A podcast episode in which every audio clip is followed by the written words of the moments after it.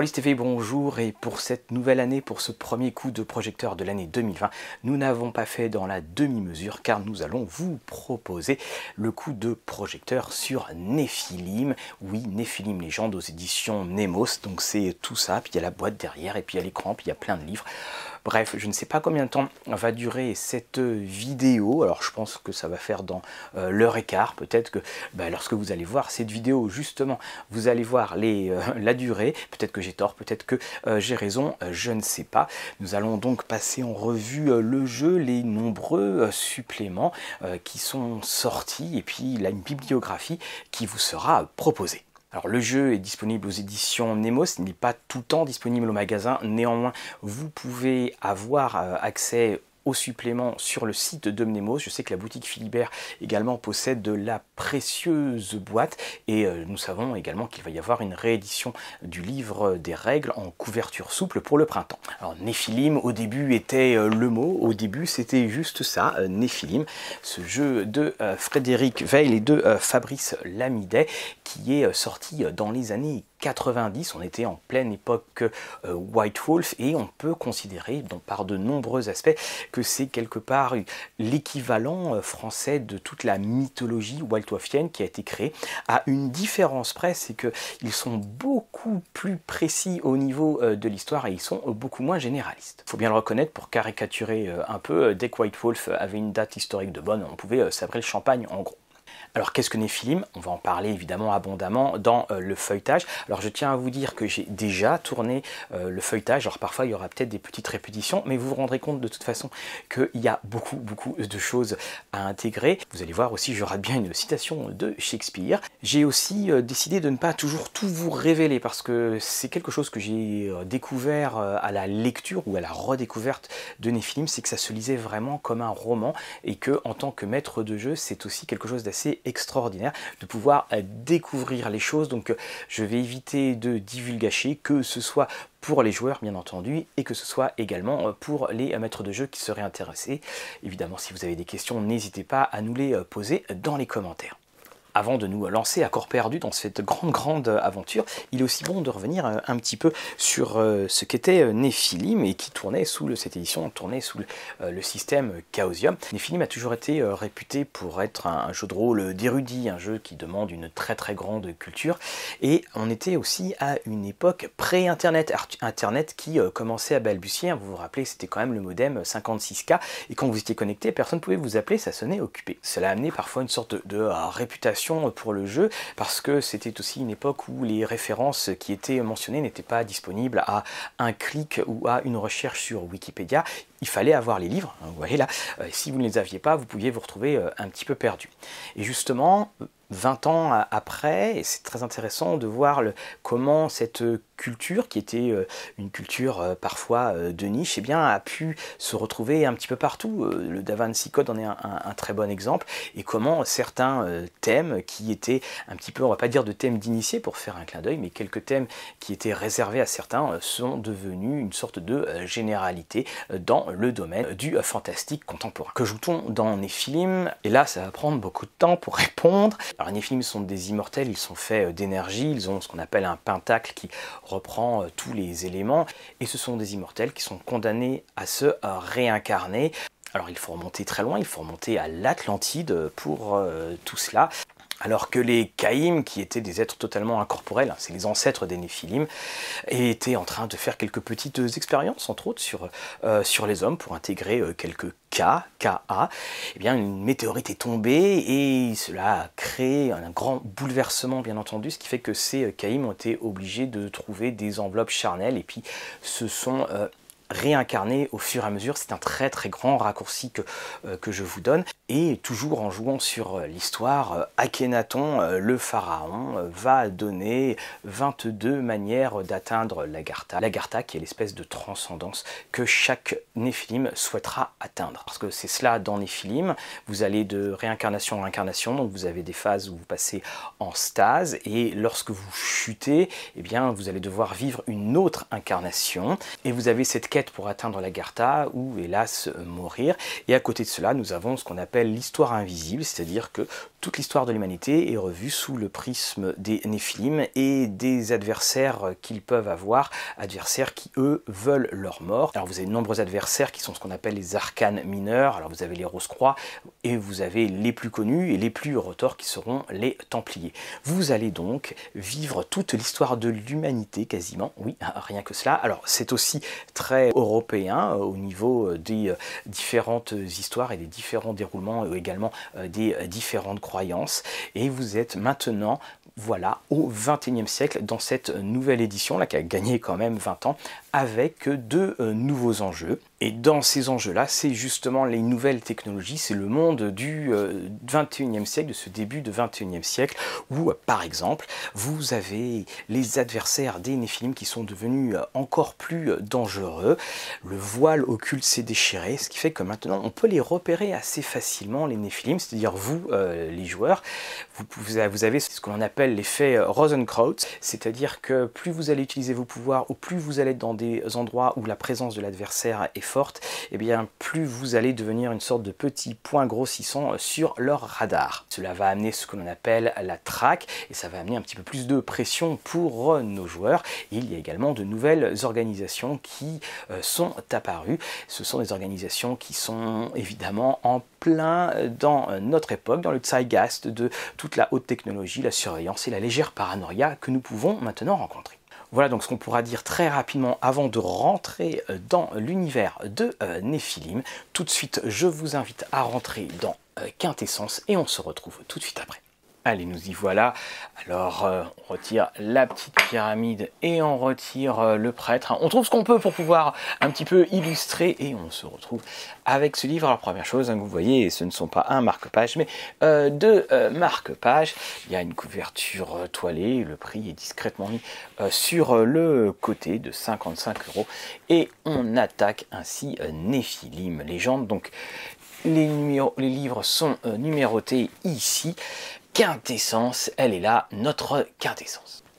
Alors la première chose, c'est le tableau synoptique euh, des euh, époques d'incarnation des Néphilim. Et donc là, vous voyez, en fait, rien que dans ce tableau-là, le ton est donné, l'adjectif synoptique, qu'on n'utilise pas tous les jours, mais qui provoque toujours un certain respect quand vous le sortez au Scrabble. Alors le jeu va se présenter de différentes manière. Alors on a évidemment euh, toutes les dédicaces, les remerciements et puis surtout la dédicace à Isabelle Perrier, euh, personne qui n'était peut-être pas connue euh, en dehors de certains cercles, mais dont la contribution était absolument inestimable.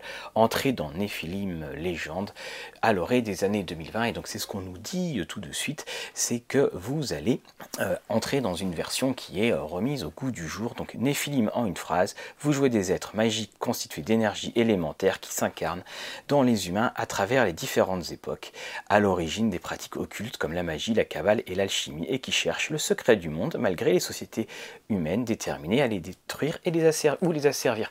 Voilà, donc ça fait des journées qui sont bien remplies, mais j'aime beaucoup cette présentation qui est en une phrase parce que vous allez voir, là ça va être en quelques mots, en un paragraphe, et puis là, en une page, donc au fur et à mesure, vous allez entrer. Il y a une volonté didactique de euh, bien rentrer dans le monde qui va se perdre peut-être un petit peu à un moment, mais en tout cas, au moins, elle est là au début, comme disait Neil Gaiman.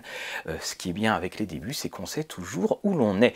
Donc euh, le contexte de Néphilim, donc fin des années 2010, donc on explique qu'il va y avoir de grands chambardements il y a une mise en, abîme et une parodie, entre guillemets, triste parodie de notre monde. On parle des corpos, de l'extension. On parle de l'élection de Mickey Ace, le président euh, américain, dont le gendre eh bien, euh, est arrivé à la Maison-Blanche les sièges sociales de ces entreprises se situent au 666 à New York. Adhésion massive aux théories euh, complotistes. Et puis on explique en fait que le, voile derrière lequel les Néphilim se cachaient vient de disparaître. C'est ce qu'on appelle l'effet Rosenkreutz. Et cet effet-là, grande nouveauté euh, dans cette nouvelle édition de Néphilim, ça rend en fait euh, les Néphilim beaucoup plus euh, visibles, beaucoup plus vulnérables. Et évidemment, les prédateurs, entre guillemets, des Néphilim, les Templiers ou les autres ennemis, vont s'en donner à cœur joie. Donc cet effet Rosenkreutz, il est vraiment à prendre en compte. Et puis vous avez la quête d'Arcadia, qui est une extraordinaire nouvelle idée. En fait, Arcadia, c'est une ville, mais cette ville mystique est présente sur Terre dans des bouts d'autres villes, donc vous allez pouvoir la rechercher. Elle a aussi cet avantage de pouvoir vous protéger de l'effet Rosenkreuz. Alors on parle ici des 10 mots importants de Néphilim, il y en aura beaucoup plus que 10. Et là tout de suite, je vous l'ai dit, l'absence d'un glossaire est quelque chose qui peut être euh, pénalisant. Donc vous avez le grand éveil, les révélations, Arcadia, les Templiers, donc c'est les méchants. Et puis vous avez, pour aller plus loin, l'histoire légendaire Néphilim. Donc là on raconte, euh, au début on raconte euh, Atlantide, on raconte la météorite, on raconte l'Orichalque, on raconte les cycles de résurrection. Alors, aussi, c'est très beau, mais bah, oui, alors c'est ésotérique et occulte, et dans occulte il y a euh, caché, euh, on a parfois du mal à lire cette police de caractère aperçu du système de jeu. Donc nous avons un système de jeu au descend. Alors il y a eu plusieurs va-et-vient dans le système de jeu de Nephilim. Là on revient sur euh, du descend. Le principe c'est que vous allez devoir faire à chaque fois le plus par rapport à votre euh, score en, pourcentage. Et puis vous avez ici, donc on vous indique que si vous faites un double sous votre réussite, c'est une réussite critique. Et si vous faites un double au-dessus, c'est un échec critique. Il est à noter que c'est le seul, une des seules occurrences où les unités vont compter dans euh, votre euh. Donc ici vous avez les points de sapiens. Donc les points de sapiens, c'est ce qui va vous permettre d'augmenter vos réussites, l'effet Rosenkreuz, les enquêtes occultes donc vous allez en avoir de fort nombreuses, euh, l'interprétation. Et on a ici, et c'est fort riche, c'est l'histoire éditorial de Néphilim. On raconte toutes les différentes évolutions, on reconnaît euh, à demi-mot euh, quelques écueils dans certaines euh, éditions, et comment en 2019, eh bien, Néphilim est revenu. Ce qu'il y a de nouveau dans cette édition, vous voyez ici si vous avez joué ou si vous n'avez pas joué, donc on prend en compte tout le monde, les nouveaux comme les anciens, donc les sciences occultes, on raconte tout ce qui a changé, c'est très important. Et puis les styles pour Néphilim, bien l'atmosphère, et je crois que tout est résumé dedans, on donne une abondance euh, bibliographie dont on va reparler d'ailleurs un petit peu plus tard euh, en fin de, euh, de chronique, les musiques pour accompagner. Et là, on y va. On fait comment incarner un néphilim. Donc la vision K, vous pouvez voir en fait les auras magiques, l'incarnation, les sciences occultes. Et le K, c'est ce qui va vous constituer. Vous le voyez, il est ici. Vous êtes constitué de feu, de terre, air, lune et eau. Les mortels, les humains, eux, ils ont le cas soleil que les néphilim n'ont pas. Vous avez un cas qui est, on va dire, dominant et vous allez voir en opposition. Donc vous allez avoir le cas neutre et le cas opposé. Cela va avoir un impact sur votre feuille euh, de personnage. Voilà comment se crée la feuille euh, de personnage. Ça peut être impressionnant. Et là, je vous dis tout de suite, vous voyez, on fait un bond. Et c'est page 104. En fait, il faut d'abord lire les exemples de création de la page 104. Ça va vous sembler beaucoup plus fluide parce que vous allez savoir où vous allez. Et ensuite, vous pouvez reprendre les étapes une à une. Donc vous avez les étapes 1. Vous avez donc la description de ce que c'est ce qu'on appelle votre pentacle, de ce que l'air, le feu, l'eau et Perrier vont avoir comme influence sur vos actions et sur vous. Voyez, par exemple, le djinn ici, il est ici, c'est plus en rapport avec le feu, comme le phénix, l'ange, le sylphe. Donc ce sont autant de déclinaisons des néphilim que vous pouvez avoir. L'ophidien, l'adjectif ophidien, je trouve extraordinaire. Ensuite, vous avez les profils, vous allez choisir, est-ce que vous prenez un éveillé, un révélé ou un immortel? Donc euh, c'est en fonction évidemment euh, de votre euh, ancienneté, entre guillemets, et on proposera aux débutants d'aller dans l'éveillé et si vous êtes en intermédiaire en, révélé, vous choisissez vos époques d'incarnation pour dépenser les points d'incarnation. Et à chaque fois vous avez ce genre de petit cadre qui explique en synthétique comment on peut l'utiliser. Donc euh, les vécus passés, les remises en stase, la stase ben, c'est quand vous êtes euh, entre deux. Et donc vous voyez les quêtes également ésotériques, donc ce soit l'exode, la cité vertige, euh, la talente fugitive, vous avez de quoi faire. Les premières notions, donc les arcanes majeurs. Alors les arcanes majeurs, eh bien c'est la sagesse je, je, fais des raccourcis, hein. c'est la sagesse qui a été distribuée par le grand pharaon et elles sont donc dispersées en arcanes majeures. Et celles-ci donc sont des organisations dans les néphilim qui euh, vont avoir évidemment une grande influence. chacune est appelée la lame et donc par exemple je prends pour l'amoureux, donc ces néphilim sont nostalgiques d'une époque d'incarnation passée, font tout ce qu'ils peuvent pour revivre ce moment de leur histoire en essayant de comprendre ce qui a pu se passer. Vous voyez, vous avez une grande profondeur. Vous avez ensuite les trois types de magie que vous pouvez utiliser, euh, la magie, la cabale et l'alchimie avec les différents euh, effets magiques vos savoirs ésotériques. Alors vous voyez les akashas, les arcaïmes, au début hein, on, est submergé par, euh, par les noms, c'est pour ça que le glossaire aurait été vraiment une, bonne idée. les akashas, donc c'est le plan subtil parallèle engendré par les rêves. Donc vous avez les néphilim ici, donc les différentes fraternités. Et là, vous avez euh, vos, les époques, donc le déluge, euh, les premiers dieux, et vous voyez, dans vos vécus passés, en fonction de votre cas, vous pouvez euh, agir. Alors vous avez également donc des sorts qui vont pouvoir être constitués à partir de cela, et au fur et à mesure de vos périodes de résurrection, c'est ainsi que vous allez pouvoir créer votre personnage et lui donner toute son euh, épaisseur. Là, vous voyez les arches de l'hermétisme. Alors, hein, c'est sublime euh, à chaque fois. Les, images et les illustrations euh, sont somptueuses.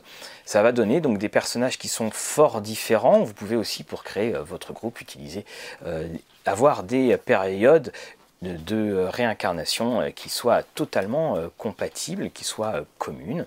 Là, les chroniques de l'Apocalypse.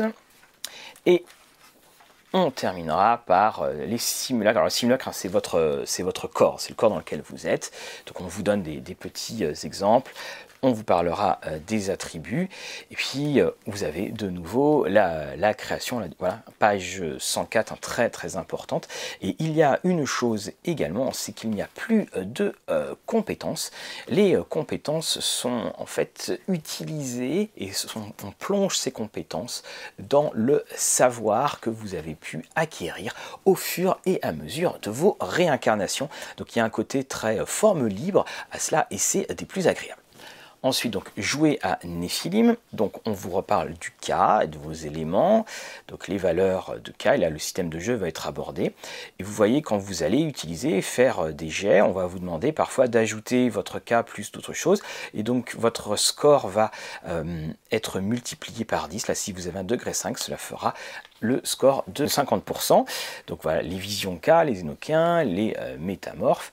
Et les vécus, eh bien les vécus, c'est euh, tout ce que vous avez pu bah, vivre et donc c'est ce qui va constituer votre liste de euh, compétences le simulacre et les humains. Les effets mnémos, alors l'effet mnémos, non, ce n'est pas le fait d'aller à la librairie pour trouver euh, de euh, superbes livres, euh, et le terme mnémos évidemment n'est pas innocent avec la, la création donc de, à la fois de la boîte de publication et du jeu de rôle.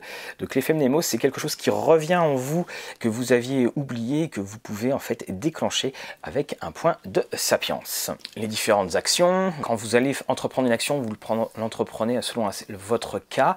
Donc si l'approche pour le feu, donc ça sera sans subtilité, sans se préoccuper des conséquences. Ça, ça peut être pour le combat. Après, pour euh, l'enquête, ça sera plutôt l'air, par l'analyse, en, évaluant toutes les conséquences. Alors par exemple, si vous avez une porte à passer, ben, vous allez soit la défoncer, euh, soit tenter euh, de la crocheter.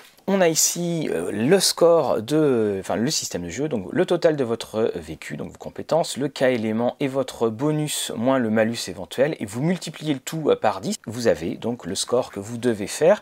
Vous lancez euh, vos dés plus vous faites haut, donc c'est-à-dire plus vous allez avoir un, score de réussite, une qualité de réussite euh, excellente, et puis plus c'est bas, bah, évidemment, euh, moins c'est bon. Pour ajouter une petite précision, donc si vous avez 70%, vous lancez, vous faites 65, et eh bien vous lisez le score de dizaine et ça vous donne la qualité de votre réussite. Donc il faut faire évidemment le plus haut possible. Si vous faites 0,1, et eh bien la qualité de votre réussite, elle n'est pas bonne. Et puis si vous faites par exemple 66, et eh bien c'est une réussite critique pour le coup. Alors les situations de combat, donc là elles sont très classiques. Donc vous avez l'initiative, vous avez le, euh, le score de menace et en fonction du type de l'action de combat, vous avez euh, différentes tables à gérer. Vous touchez, vous infligez euh, des dégâts. Les dégâts sont multipliés en cas de réussite critique. Là, vous voyez, par exemple, parer avec une arme, ça sera votre score de terre. Et puis, si vous avez votre vécu ou vous avez été un, ancien combattant, vous pouvez l'ajouter. Et là, vous avez également les différents types de dommages qui peuvent être infligés avec des modulations au niveau des dommages. Donc c'est rien de, bien euh, difficile. Puis là vous avez même en fait une règle de euh, combat simplifié. La santé et les dommages, avec Héraclite, ça fait toujours rien de citer Héraclite, hein, même si on n'est pas toujours sûr de savoir qui c'est. Euh, les enquêtes occultes, donc la parole est d'argent, le silence est d'or et vous allez avoir eh bien, ces mêmes, ces mêmes euh, mécaniques. Et vous avez ici Julian Assange qui vous parle de l'effet, euh, enfin, qui illustre l'effet euh, Rosencross. Donc vous avez les différents seuils, et là aussi, alors on peut retrouver, c'est un c'est très White Wolfien en quelque sorte. Euh, là par exemple, l'effet Rosencrantz dans un lieu très euh, isolé, il va être euh, négligeable, tandis que par exemple dans une petite ville de un petit village tranquille avec une ferme templière et un plexus, là c'est 2 et 4 et en fait vous voyez chaque lieu ou région est associé à un effet, plus le seuil est élevé, plus il est facile aux néphilim d'utiliser leur sapience et leur cas sans être repérés et ça va déclencher une jauge de trac. Et donc donc dans les différents scénarios, vous avez dans les endroits où vous allez une sorte de jauge de l'effet Rosenkrantz de, la hauteur. Et donc quand vous avez la traque, eh bien vous voyez il y a différents types d'intensité et ça va jusqu'à la fin. L'utilisation du pentacle, donc c'est-à-dire du K, est interdite. Faire profil bas et déménager ne sert plus à rien. Seuls les reflets d'Arcadia peuvent sortir les PJ d'affaires.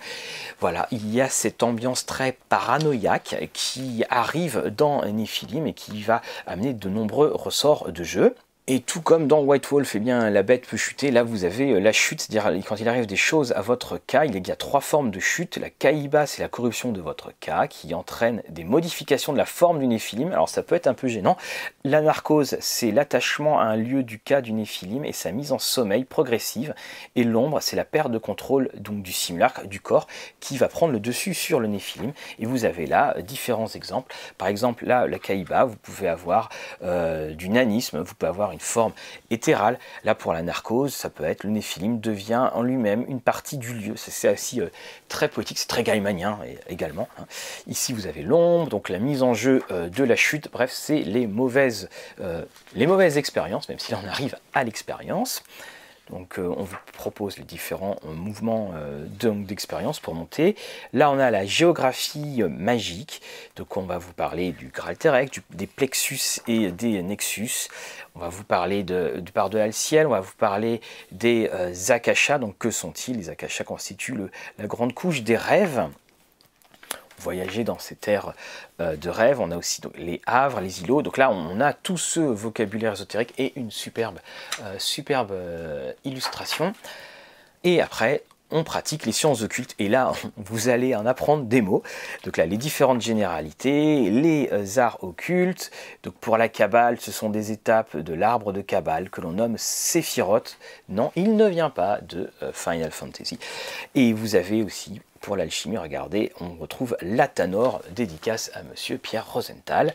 Donc l'art occulte et l'effet Rosenkraut, c'est-à-dire que eh bien, si vous êtes dans des zones euh, assez euh, dangereuses pour les néphilim, ça va avoir un impact. Donc là, la magie avec les différents principes généraux, les voies initiatiques, donc les voies, le dédale de l'âme, euh, la voie du labyrinthe schématique, comment pratiquer la magie.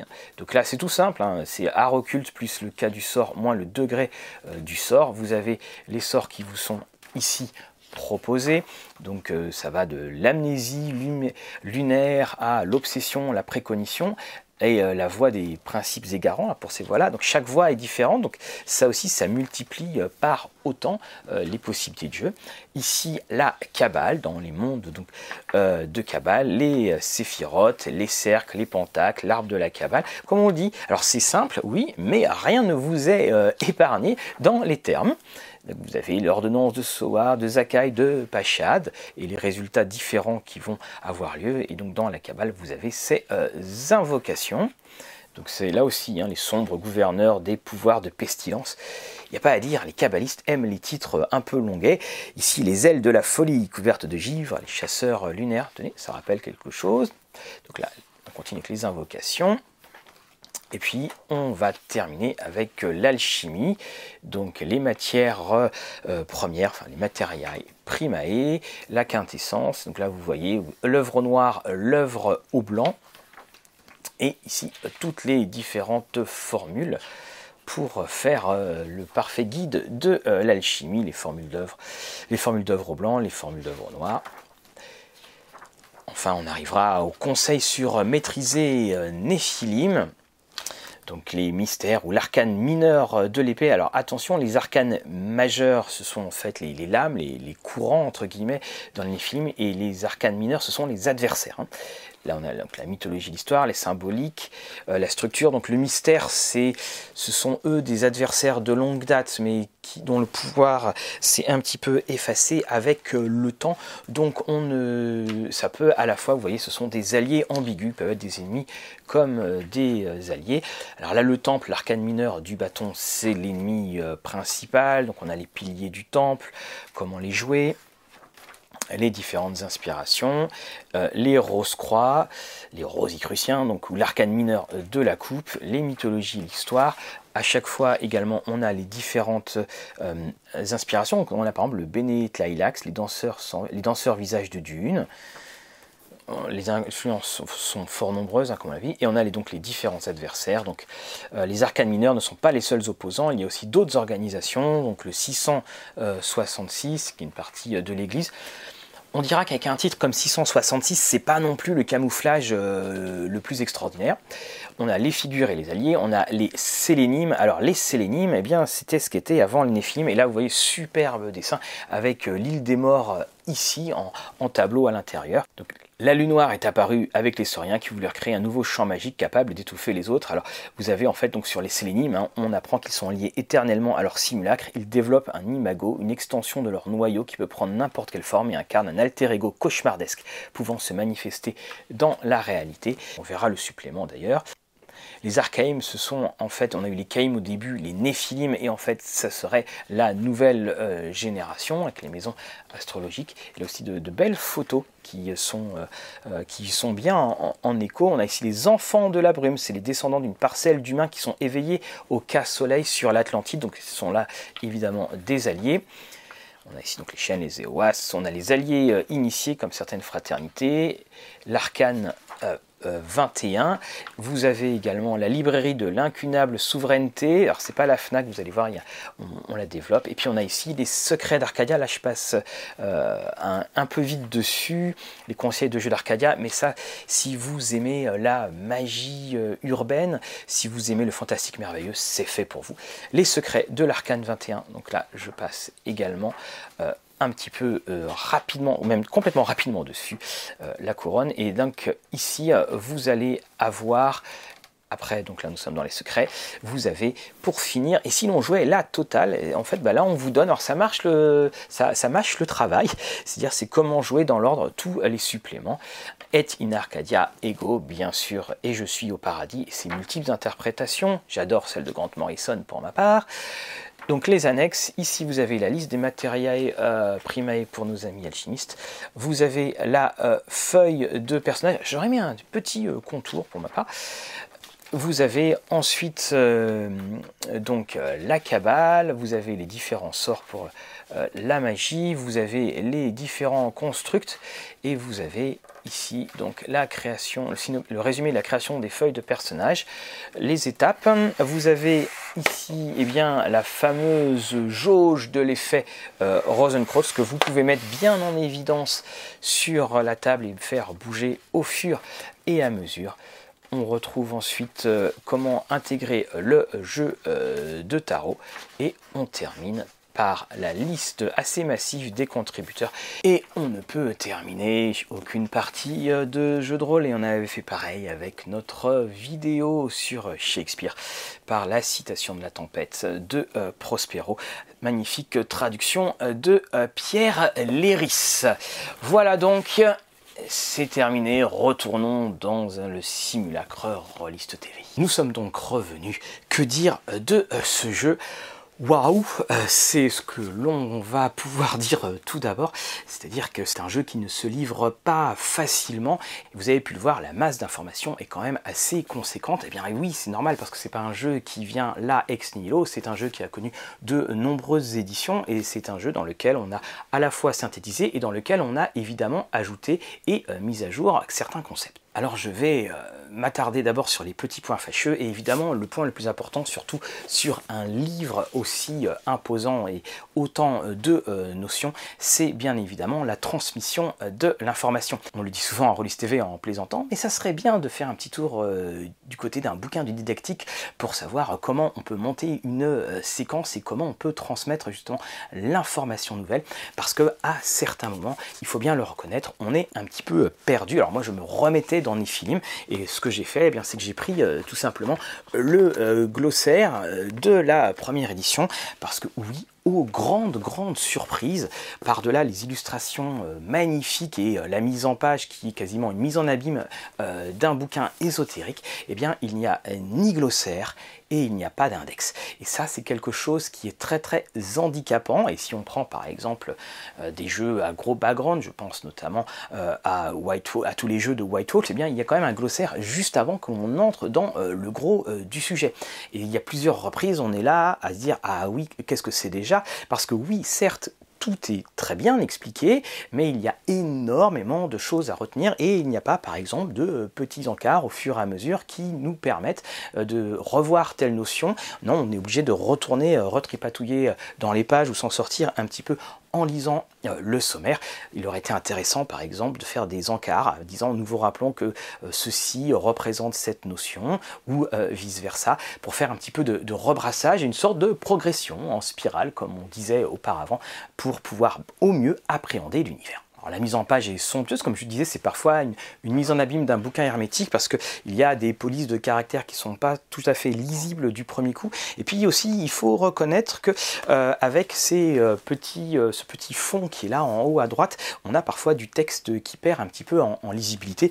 Mais bon, rien de, rien de bien rédhibitoire, bien au contraire, parce que c'est un véritable voyage. Ce jeu se lit comme un vrai roman, et puis il y a derrière cela cette ambition de vouloir transmettre cette histoire, une histoire qui sait être à la fois touchante, poétique, abominable, héroïque, épique, tragique. Bref, on touche tous les cercles potentiels des émotions à la lecture de Néphilim. Même si vous êtes un débutant, vous avez néanmoins un scénario qui vous est donné, un scénario très progressif. Vous avez aussi euh, quelques conseils sur euh, que jouer et, dans quel ordre. Que dire du système de jeu? Alors le système de jeu, on est passé d'un système euh, chaosium, après hein, il y a plusieurs déclinaisons, on a maintenant un système qui se veut assez simple, qui est simple d'ailleurs, mais on sent que c'est quand même un système qui a été pris de différents types de jeux, qu'on a observé euh, ce qui se faisait, et puis qu'on a euh, agrégé euh, le tout. Alors ça donne un système effectivement qui marche,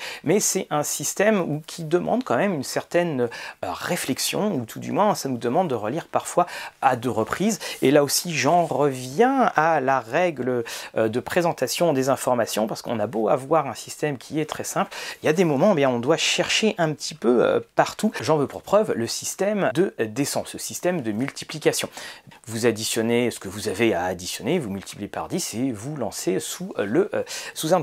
On a pu euh, ça et là entendre et lire des conclusions très hâtives comme quoi en fait on pouvait jouer sur un des 10. Non, pas du tout, parce qu'effectivement à aucun moment les unités ne sont mentionnées, parce que nous avons besoin des unités pour gérer les réussites et les échecs critiques. Sans cela, eh bien évidemment, il ne peut pas y en avoir. Alors c'est là, c'est un petit reproche que je fais aux règles également, c'est que ce n'est pas énoncé très clairement. Et puis par exemple, l'histoire des dommages qui sont euh, doublés euh, lorsque l'on fait une réussite critique, c'est juste une toute petite ligne de texte qui se perd dans, qui se perd dans l'ensemble. Ça, c'est encore une fois quelque chose qui est regrettable dans la manière de proposer les choses, mais c'est un système qui est justement très léger et c'est un système qui marche et il fallait un système très léger parce que ça aurait été la fin de tout si on avait eu un système complexe quand on doit aussi gérer un décor et un background aussi imposant que celui de Néphilim. il y a des emprunts à des nouveaux systèmes, il y a des côtés un petit peu euh, narratifs. Alors, par exemple, lorsqu'on voit euh, définissez votre néphilim en, en, une seule phrase, ou alors, chose que j'ai trouvé très astucieuse, c'est que le vécu, donc les compétences, c'est pas une liste de compétences on prend des compétences qui viennent de, du passé de votre personnage. Ça, cela amène justement une personnalisation extrême. On n'a pas de personnage qui se ressemble et ça va vous creuser également dans la création euh, de personnages pour évidemment justifier l'acquisition de cette compétence. Ça va aider à étoffer l'histoire assez massive de votre personnage. Alors la création de personnages aussi, là j'en parle très rapidement, oui elle prend du temps, mais en fait finalement c'est qu'on commence déjà à jouer alors que l'on crée le personnage. Ceux qui disent oui ça prend trop de temps, ben non, c'est qu'en fait votre création de personnage c'est tout simplement une première partie. C'est une sorte de prélude et dans lequel vous allez faire peut-être bien plus de choses que dans votre première vraie partie de Nephilim. Autre chose, quand je vous parlais euh, des euh, ajouts de règles pris à droite à gauche, au niveau des dégâts, on a ce qu'on appelle les conséquences. Et bien les conséquences, hein, c'est euh, tiré directement de Fate. C'est même d'ailleurs le nom qui est donné au système de blessure. Donc ces conséquences-là permettent aussi de, en fonction des dégâts que vous avez pris et des cases que vous avez à ça vous permet de faire une petite stratégie pour savoir comment vous en sortir mieux. Et également, ce que j'apprécie dans ce euh, système de jeu, c'est que euh, là aussi, euh, vous n'avez pas à vous soucier de tant de choses que cela, vous avez juste à vous concentrer sur ce qu'est votre personnage et ce qu'aurait pu être le passé de votre personnage. Et l'extraordinaire effet Nemos vous permet d'étoffer encore plus et de faire apparaître le passé oublié de votre Nephilim j'aime beaucoup euh, l'effet euh, Rosencrantz comme ajout et j'aime énormément euh, le système de track avec les jetons de track qu'il faut mettre. Ils me font un petit peu penser à Shield et avec les différents points de noir qui pouvaient arriver contre vous. Je me rappelle plus de, de l'appellation exacte, mais ça amène là aussi eh bien, ce stress parce qu'on ne sait pas d'où viendra le danger et ça amène aussi parfois à penser différemment les manières d'interagir. Donc ça aussi, ça rajoute une dans l'intrigue. Alors, on notera néanmoins que les différents seuils euh, ne sont pas tout le temps omniprésents dans les plus vieux scénarios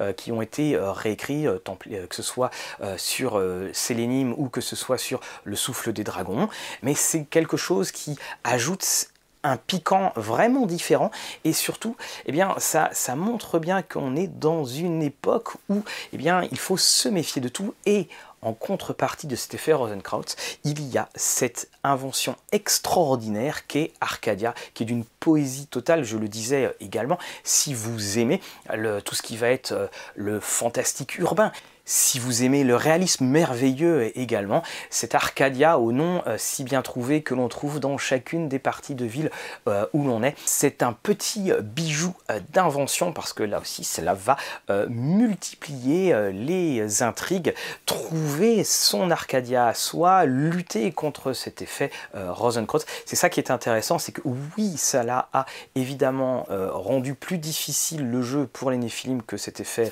Rosencrantz, mais cela s'est avec la création de ce concept d'Arcadia. Et vous voyez, ça tombe très bien. Euh, Nicolas Poussin et les bergers d'Arcadie, euh, qui lisent là évidemment, est in Arcadia ego. Je suis au paradis et je suis au paradis. Alors, multiples interprétations. Je ne peux que vous conseiller le premier run de Grant Morrison dessiné par Jim Thompson avec le Marquis de Sade euh, de Invisibles qui reprend ce fameux Et in Arcadia et qui le décline d'une manière euh, fort convaincante et intéressante.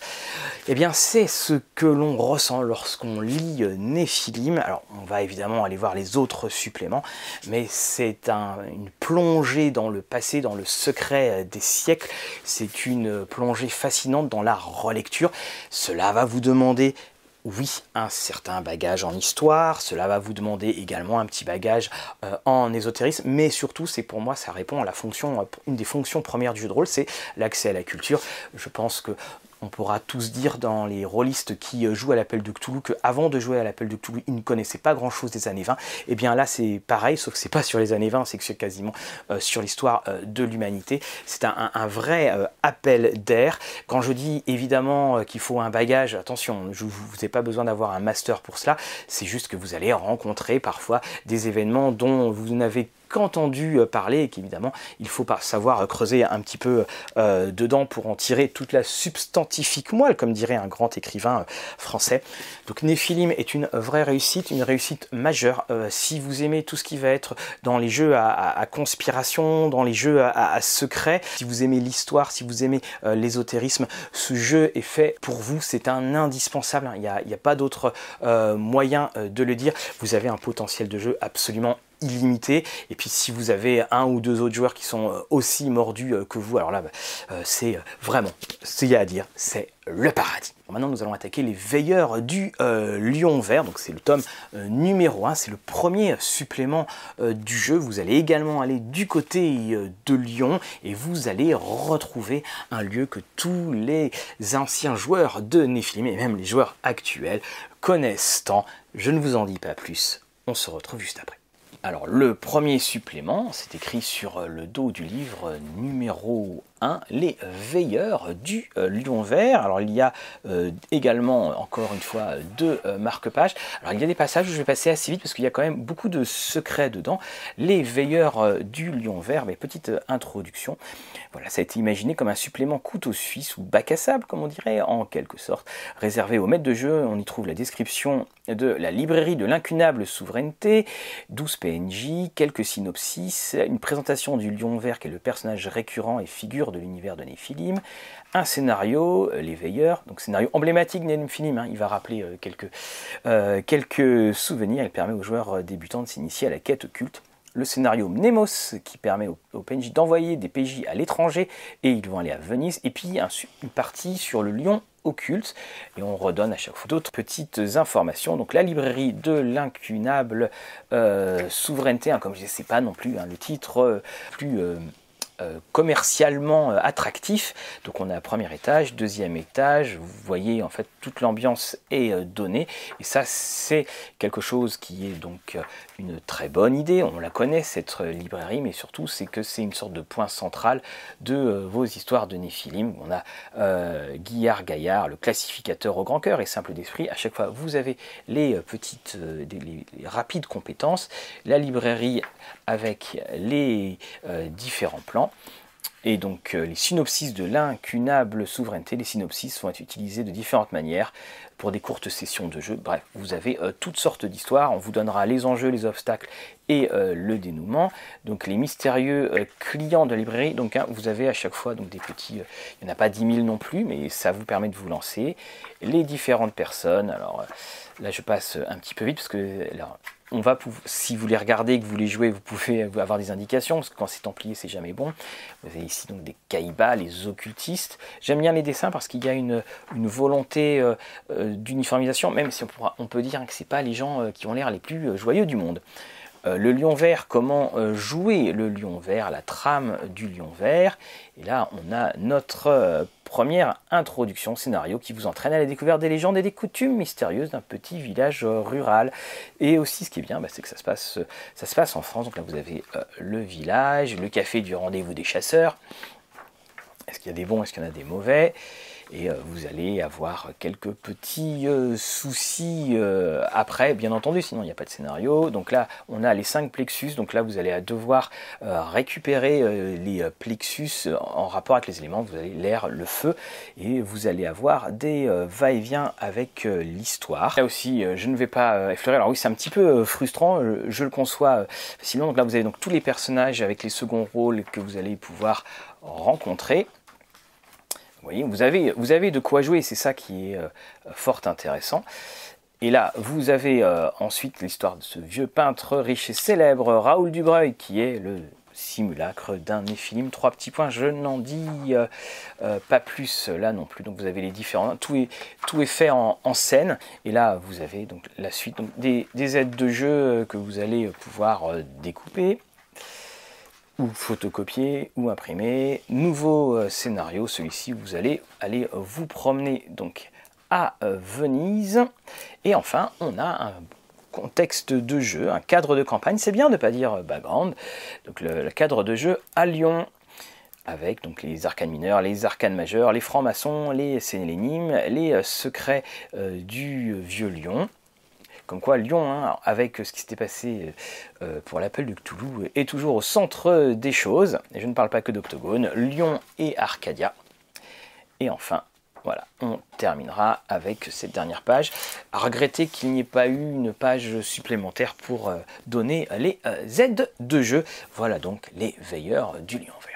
Alors si je vous disais que Néphilim se lisait comme un roman, eh bien l'éveilleur euh, du lion vert donne l'impression d'être euh, se plonger dans les pages cachées de ce même roman.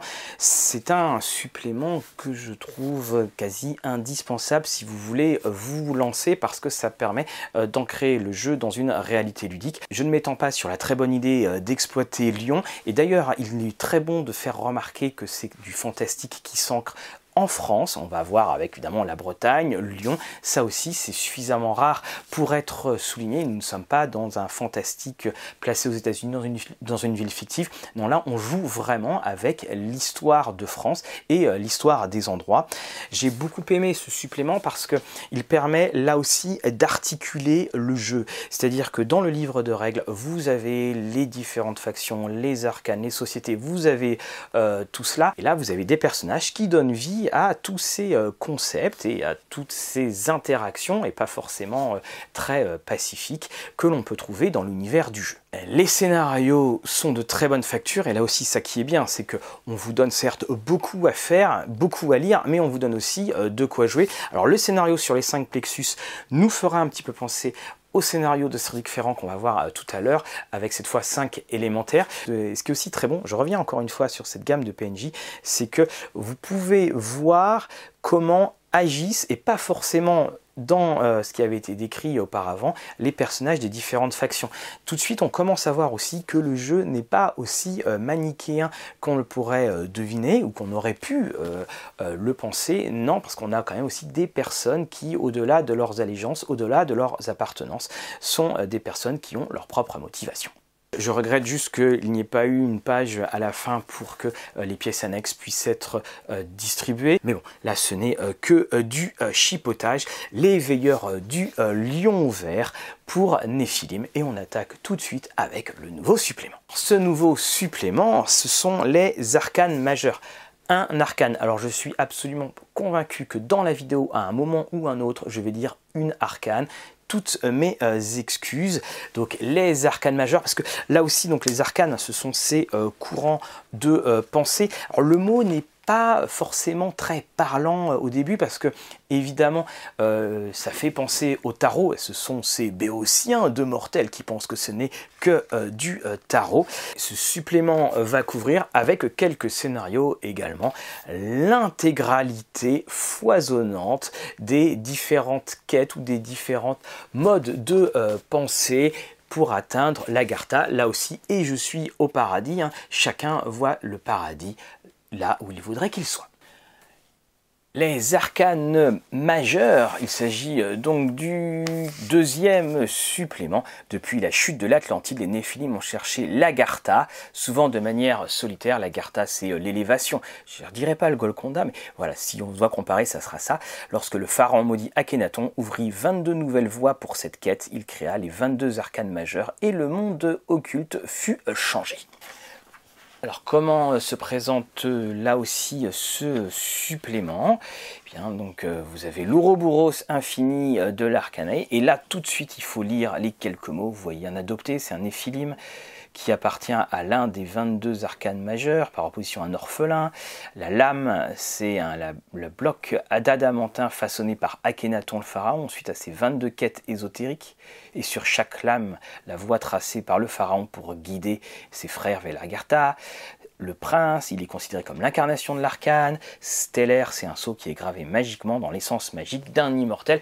Vous voyez, il y a beaucoup de choses à appréhender. Donc on a l'histoire de l'âme, le grand compromis avec Akhenaton, le sentier d'or. Sachez que le sentier d'or, eh bien, ça date de l'âge d'Atlantide et puis c'est surtout ce qui a un peu provoqué le désastre des, euh, pour les Néphilim. Donc là, vous avez les différentes arcanes. Alors chaque arcane va être euh, présenté. Vous avez son euh, fonctionnement, vous avez les influences vous avez donc euh, à chaque fois également des exemples de PNJ et vous avez les secrets de l'arcane et vous avez par exemple les étranges pouvoirs, des, petits exemples qui sont donnés. Donc là vous avez par exemple l'arcane, vous avez des petites histoires qui sont euh, là vous avez le battleur, vous avez à chaque fois des chapitres qui sont propres au battleur, mais à chaque fois vous avez bien sûr le fonctionnement, les secrets, et le relation avec d'autres arcanes, donc ici la papesse.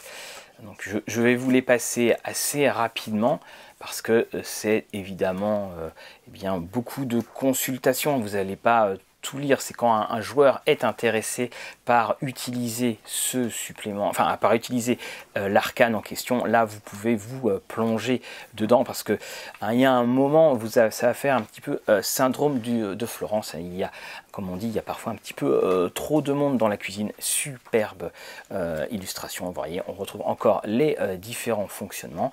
Vous avez aussi les différentes quêtes.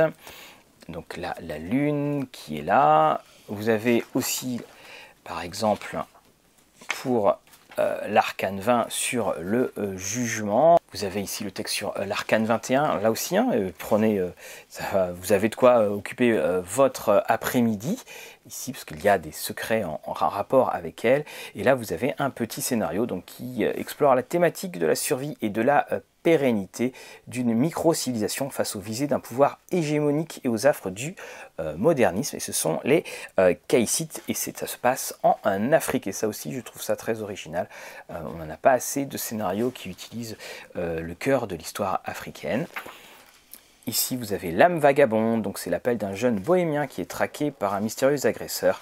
Et lorsqu'ils arrivent, ils découvrent l'existence d'un artefact à protéger. Je n'en dis pas plus et ça va vous permettre là aussi euh, de jouer. Alors vous n'allez pas tout mettre en scène, bien entendu, mais ça va vous permettre euh, de bien vous familiariser avec les arcanes. Et là, vous avez un grand euh, résumé. Argata, Rex Mundi, le Rexka, bref, euh, le Kwisatz euh, Aderak, oui, oui, bien sûr, le poste qui la forme métamorphe, la couronne. Bref, donc c'est là cet artefact, ce, cet arcane se considère en conjonction avec tous les autres. C'est pour ça que vous avez plusieurs secrets qui sont révélés dans le livre à ce sujet. Alors que penser de ce supplément? Un petit mot sur euh, le scénario, je vous l'ai dit, j'ai beaucoup aimé et surtout ce que j'apprécie énormément, bah, c'est ce cadre qui change de tout ce qu'on peut euh, voir euh, fort régulièrement.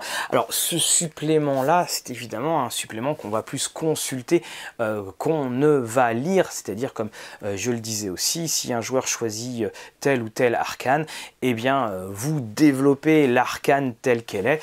Si vous commencez à vous jeter à corps perdu, là aussi, j'aime bien cette expression, si vous à vous jeter à corps perdu, là aussi sur les arcanes, et puis vouloir tout intégrer, c'est euh, l'échec euh, assuré, arcane numéro 13. Euh, On découvre donc le monde tel qu'il est. Le mieux, c'est que s'il y a un concept d'arcane qui vous intéresse, et eh bien vous créez un PNJ qui en, qui en découle, et puis ça va vous permettre de l'amener autour de la table et d'amener sa connaissance et tout ce dont relève cet arcane à la connaissance commune que peuvent euh, avoir les joueurs. J'aime également la subtile invention de la K-Lame dans le scénario euh, âme vagabonde qui montre aussi que l'on peut inventer, que l'on peut euh, créer des choses quand je dis cela, c'est pour les maîtres de jeu qui souhaitent écrire leur histoire. Ça donne là aussi un exemple de ce type d'artefact qui, sans être très très puissant, a néanmoins des avantages certains. Voilà donc les arcanes majeures, si vous voulez suivre eh bien, les voies ouvertes par Akhenaton,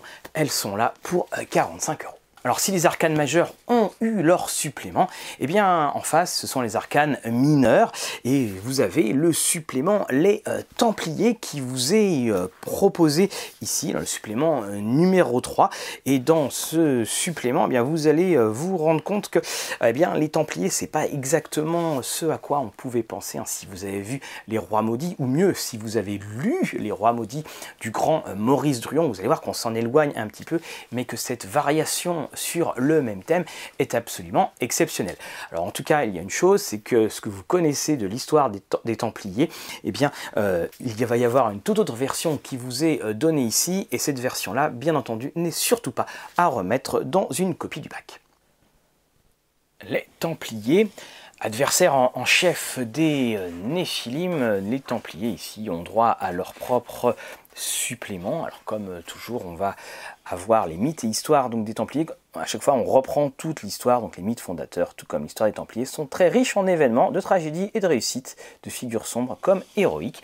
On va avoir aussi un, visage qui est peut-être euh, un peu moins manichéen en ce qui les concerne. Donc l'Égypte antique, succession d'apogées et d'éclipses, jusqu'à leur procès, la dispersion du grand plan de l'Apocalypse, et puis comment ils vont revenir à notre époque, les rites, les organisations et les symboles qui sont communs à tous les Templiers, parce que vous allez voir, il y a de euh, nombreuses obédiences, entre guillemets, donc euh, les, ou sans guillemets d'ailleurs, donc les manteaux noirs, les manteaux blancs et les manteaux rouges, hein, qui sont les, niveaux d'initiation, et donc vous voyez les obédiences qui sont ici, donc euh, on parle de la fracturation de l'ordre après le grand plan, et là, le front uni a disparu, donc on a l'adoubement, les femmes euh, et le temple. L'orichalque, alors l'orichalque, hein, c'est la, euh, la météorite, euh, enfin apportée par la météorite qui détruisit Atlantide. L'orichalque est une sorte d'antica élément capable d'anéantir à son contact toute forme de cas, ce qui fait que quand vous avez des épées en orichalque, pour les néphilim, c'est très dangereux.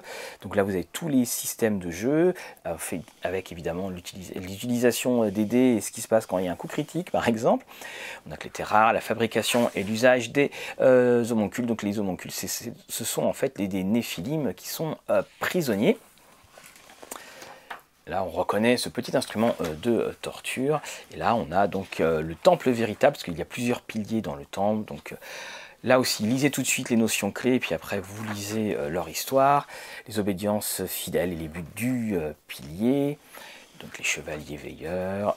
On va avoir les idéologies, Ici, on a l'organisation avec un dessin où il y a un petit problème de proportion. Le monsieur, il a quand même des petits bras. Donc les manteaux noirs, les différents grades, manteau blanc, manteau rouge. On a les complots, la main mise sur l'orichalque. Ce qui fait qu'on peut vraiment, euh, au lieu de présenter notre ami euh, Jacques de Molay, qu'on peut vraiment, au lieu de présenter euh, comme le front uni euh, et là aussi assez manichéen des Templiers, on peut voir qu'il y a des fissures qui sont très régulières et que l'on peut exploiter dans les films et faire de très très bons PNJ. Alors ici, le temple secret, donc introduction et histoire. Et puis on apprend qu'il y a un monsieur Poltin, Vladimir Poltin, chef suprême de la Russie. C'était pour éviter que les émissions, les éditions Mnemos aient des soucis qu'on a dû changer les noms. Donc euh, on apprend qu'évidemment, eh bien, il y a quelqu'un euh, derrière. Donc là aussi, donc tradition, les rites, les euh, synopsis. vous voyez, il y a de quoi lire. Il y a de, il y a de quoi lire. Après, encore une fois, vous le verrez dans les critiques, ça se lit très bien. C'est comme des romans, on se plonge dedans dans cette histoire. On a donc maintenant le temple nouveau, l'introduction, euh, voilà, histoire, le triumvirat. Alors qu'est-ce que le temple nouveau? Ce troisième pilier est focalisé sur l'emploi des hautes technologies, informatique, biologie et technologie, afin d'éliminer les néphilim de la société humaine. On a The Orchard, après on a aussi The Green Leaf, la Dame Verte, on aime bien les couleurs, les Hong Kong Gardens. Hein. Vous voyez, on, aime bien euh, euh, ce petit côté proche de la nature quelques PNJ également qui vous sont proposés. Et on a les chevaliers oniriques. Alors les chevaliers oniriques c'est quelque chose parce que eux ils sont plutôt attirés vers euh, l'akasha et ça donne une flotte onirique, c'est-à-dire ce sont des vaisseaux qui, euh, qui volent. Donc on a le Saint-Elmo qui vient du, feu de Saint-Elme, le Lumen, le Golgotha, et puis on retrouve bah, le Terreur et euh, l'Erebus. Hein. Dan Simon, c'est l'expédition Franklin. Le livre, hein, le livre Terreur, bien sûr, et la vraie expédition de Franklin. Vous avez ensuite, pour terminer, donc des euh, scénarios. Alors celui-ci, par exemple, euh, la stase d'un des personnages va se vider régulièrement de son cas. L'enquête euh, va le mener avec ses compagnons jusqu'à de sombres expérimentations occultes des Templiers pourrait bien précipiter sa remise en stase. Et ça, c'est un excellent scénario parce que ça va devoir faire jouer toute la solidarité qui existe entre les joueurs et les personnages. Et là, vous avez donc Glaive de cendre, vous avez aussi le trésor des euh, Templier qui est là. Là, tu vois, le testament, donc le deuxième acte, hein, ça fait ce sont des scénarios là qui, euh, qui se suivent. On a ici donc euh, les annexes et là on a des pièces qu'on va pouvoir donner aux joueurs avec des codes secrets et différents carrés. On est complètement dedans et puis on terminera par le château initiatique. On termine par les notes et on conclut ainsi nos. C'est avec les Templiers que l'on arrive en contact d'une des touches ésotériques du jeu les plus intéressantes. Comme vous avez pu le voir, il y a une vraie réécriture des Templiers. Ce ne sont pas évidemment les personnes avec ces croix rouges et j'aime la manière dont ça a été adapté et modulé en fonction de notre vrai monde. Cela permet en tant que joueur de se projeter et d'imaginer toutes sortes d'actions quand on lit les informations ou d'imaginer évidemment la transposition dans le monde fictif de notre monde réel. Comme disait Umberto Eco, c'est signalé là, les Templiers ils sont toujours pour quelque chose, c'est dans le euh, pendule de Foucault. Eh bien oui, alors une des choses, hein, c'est que c'est quand même des adversaires avec lesquels on rigole pas trop et que euh, être en contact avec les Templiers, on en ressort rarement indemne. J'aime aussi le fait qu'il y ait de fort nombreuses zones d'ombre et des zones grises également dans lesquelles eh bien, vous pourriez, je pense, euh, développer les meilleurs des euh, scénarios. Rien ne vaut un adversaire dans lequel il n'y ait pas que du mal, que du mauvais. Rien ne vaut un adversaire dont la motivation est très clairement euh, exprimée et c'est le cas dans ce supplément des Templiers. L'arcane mineur du bâton et on devine pourquoi il y a un bâton pour 45 euros et cela sera notre volume 3. Vous le reconnaissez? Non. Alors je vais vous le lire. Le souffle du dragon. Stéphane Adamiac, Frédéric Veil. Et adapté de, par Damien. Alors Desnou, Desnou, je me suis désolé si j'écorche le nom euh, de famille. Et quand je dis ce nom, nombreux sont ceux qui connaissent des films à laisser leur esprit euh, vagabonder euh, quelques deux décennies en arrière dans le temps. Madeleine de Proust, s'il en est. Cette campagne est considérée par beaucoup comme une des plus grandes campagnes françaises jamais écrites et il faut bien reconnaître que lorsqu'on la relit, il y a toutes sortes de choses qui reviennent à l'esprit et on se rend compte aussi à quel point eh bien, on n'a jamais rien lu euh, quelque chose de euh, semblable. Je vous le dis tout de suite, je ne vais pas dire euh, grand chose. évidemment, vous allez avoir le, le, feuilletage, mais je ne vais pas rentrer dans les détails. Et ce, à dessein. Je vous laisse partir en Bretagne, un peu de Queen Amman, et on revient. Anal nafach othas dene.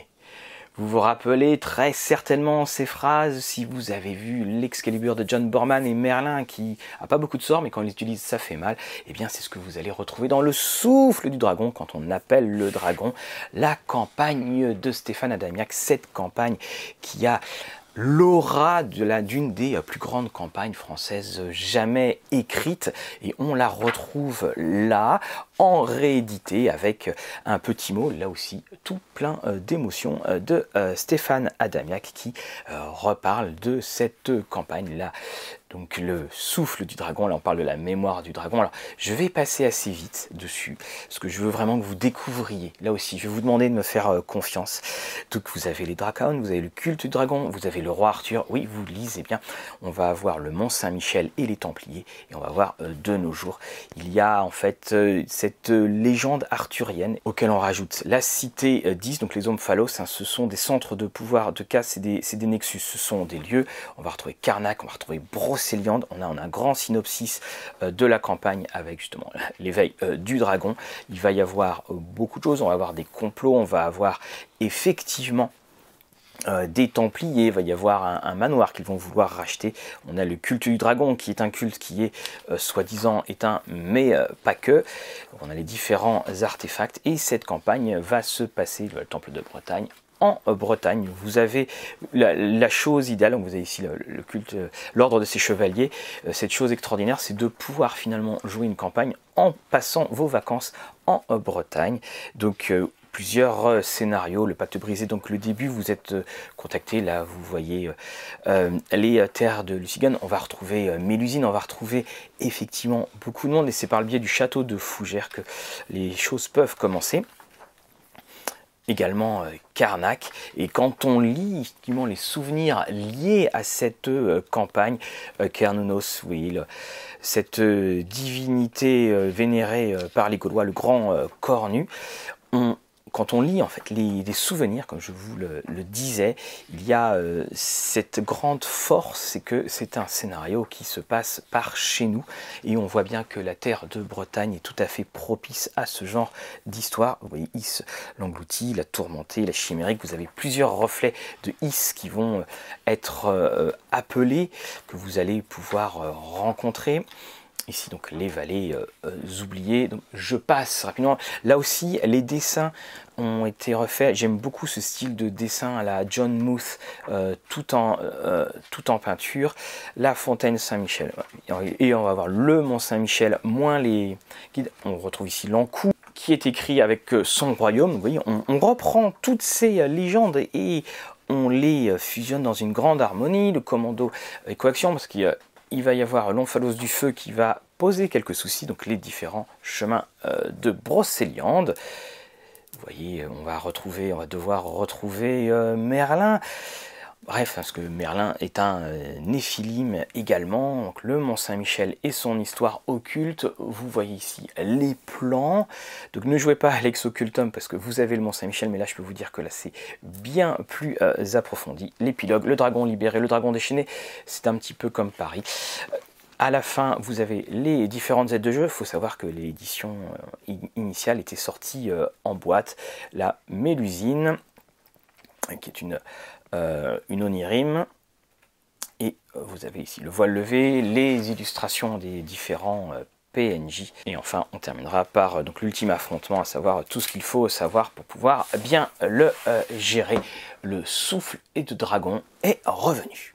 Alors, grande campagne, un énorme souffle. Et encore une fois, sa force, c'est de se passer en France et dans des lieux que l'on connaît, dans des lieux emblématiques, dans des lieux que l'on a de grandes chances d'avoir visité à un moment ou un autre, ou dans des lieux que l'on peut souhaiter visiter justement pour euh, l'occasion euh, de cette histoire. Moi, je pense que un des grands, grands moments euh, de jeu serait tout simplement de passer des vacances entre amis en Bretagne et euh, de jouer euh, le scénario le soir et puis euh, le l'après-midi et eh bien aller se balader à, droite et à gauche dans les lieux qui sont nommés. Le souffle dragon était une réussite majeure, c'est toujours une réussite majeure. Alors là aussi, elle va vous demander, de toute façon toutes les campagnes de Nephilim vous le demandent, elles vont vous demander du travail, elles vont vous demander de bien vous renseigner et puis tout simplement mettre bien une carte de Bretagne. Alors oui, vous allez pouvoir jouer à Fougères.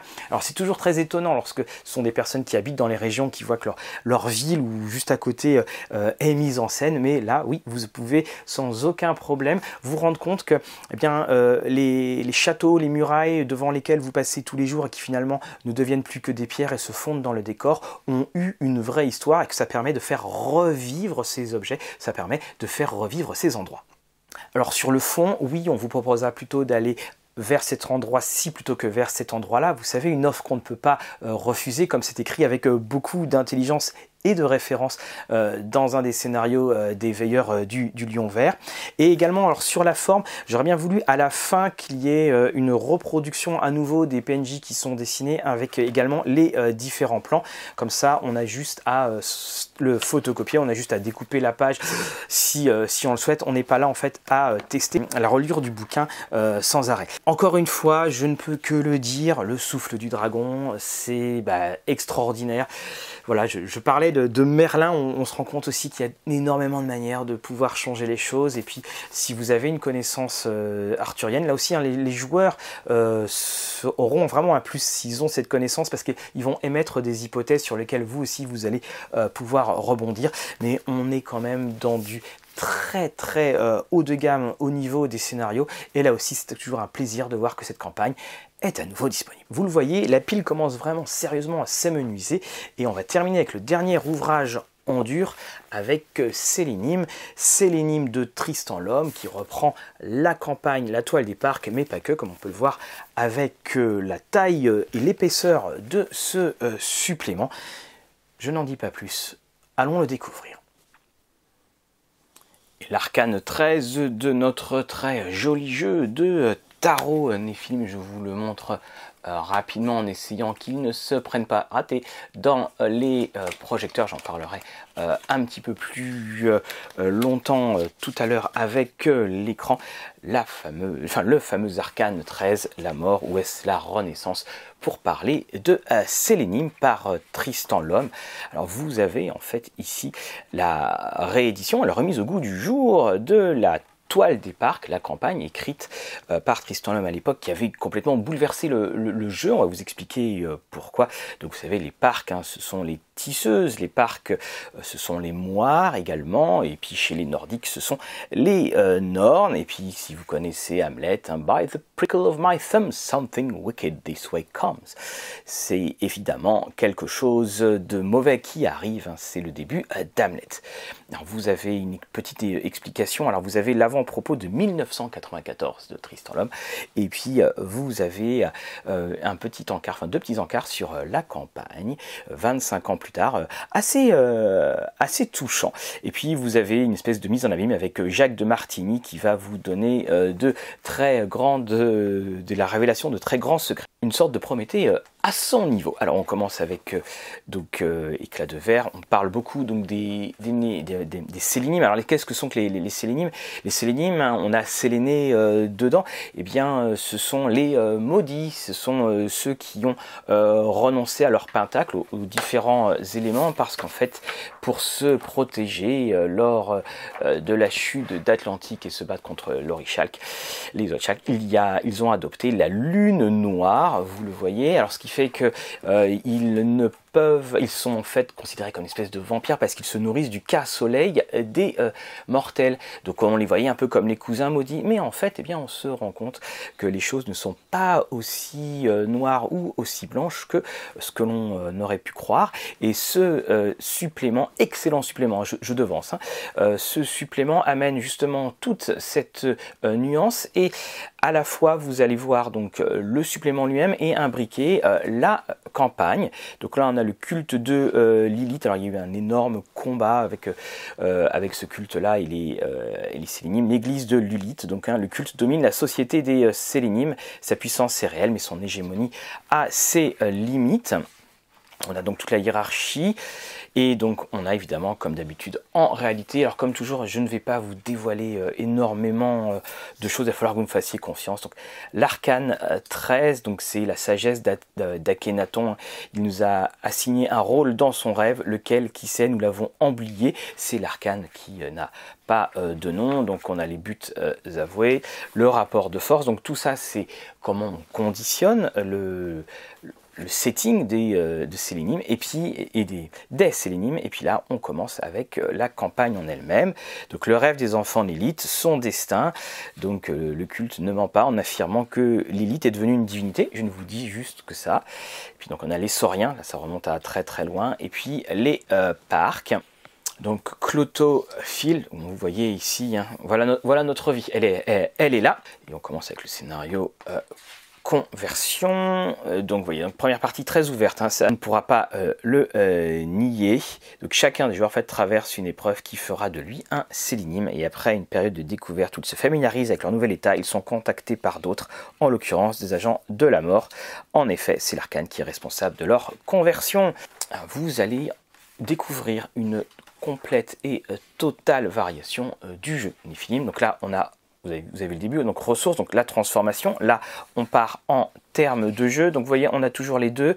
Euh, c'est bien de les utiliser parce que ça va vous permettre de rapidement vous, euh, vous retrouver. Donc les notes pour le, meneur de jeu. On a également ici donc euh, les simulacres néphilim comme les cousins, mais bon, ça marche pas exactement pareil.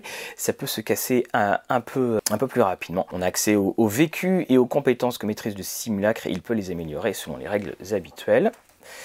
Donc l'assouvissement K, donc voilà, la réserve et le noyau de lune noire, donc le système de jeu, l'entropie, la maturation, les différentes contaminations, l'assouvissement émotionnel, donc euh, oui, ce ne sont pas que des vampires qui se nourrissent de, euh, l'énergie, il y a aussi autre chose, vous le voyez, euh, on parle de l'assouvissement amoureux, passionnel, haineux et artistique.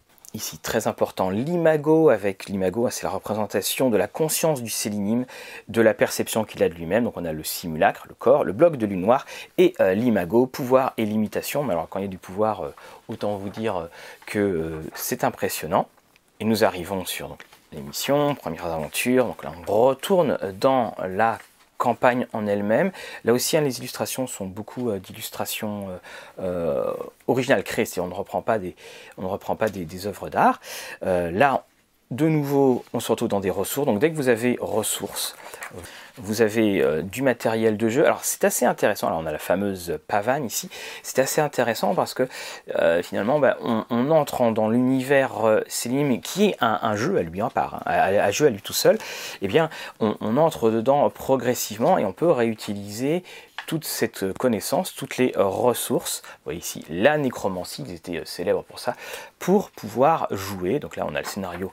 On va à Rome Hein, on va remonter hein, au, cœur de l'histoire. Donc la, deuxième partie, on va faire Venise et on va faire, vous voyez la petite marque bleue là, on va faire Bernay dans l'heure. C'est toujours très drôle quand je lis ça parce que j'ai quand même été prof pendant 15 ans à 15 km de Bernay. Euh, donc l'arcane démantelé, tout est en rapport avec euh, l'arcane 13.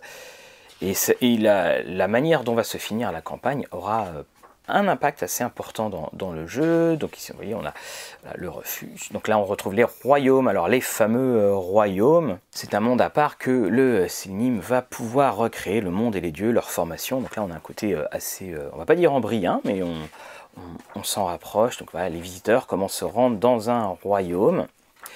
Et là, vous voyez, c'est ici. Donc un crochet par Bernay, voilà, avant d'aller sur Carthage.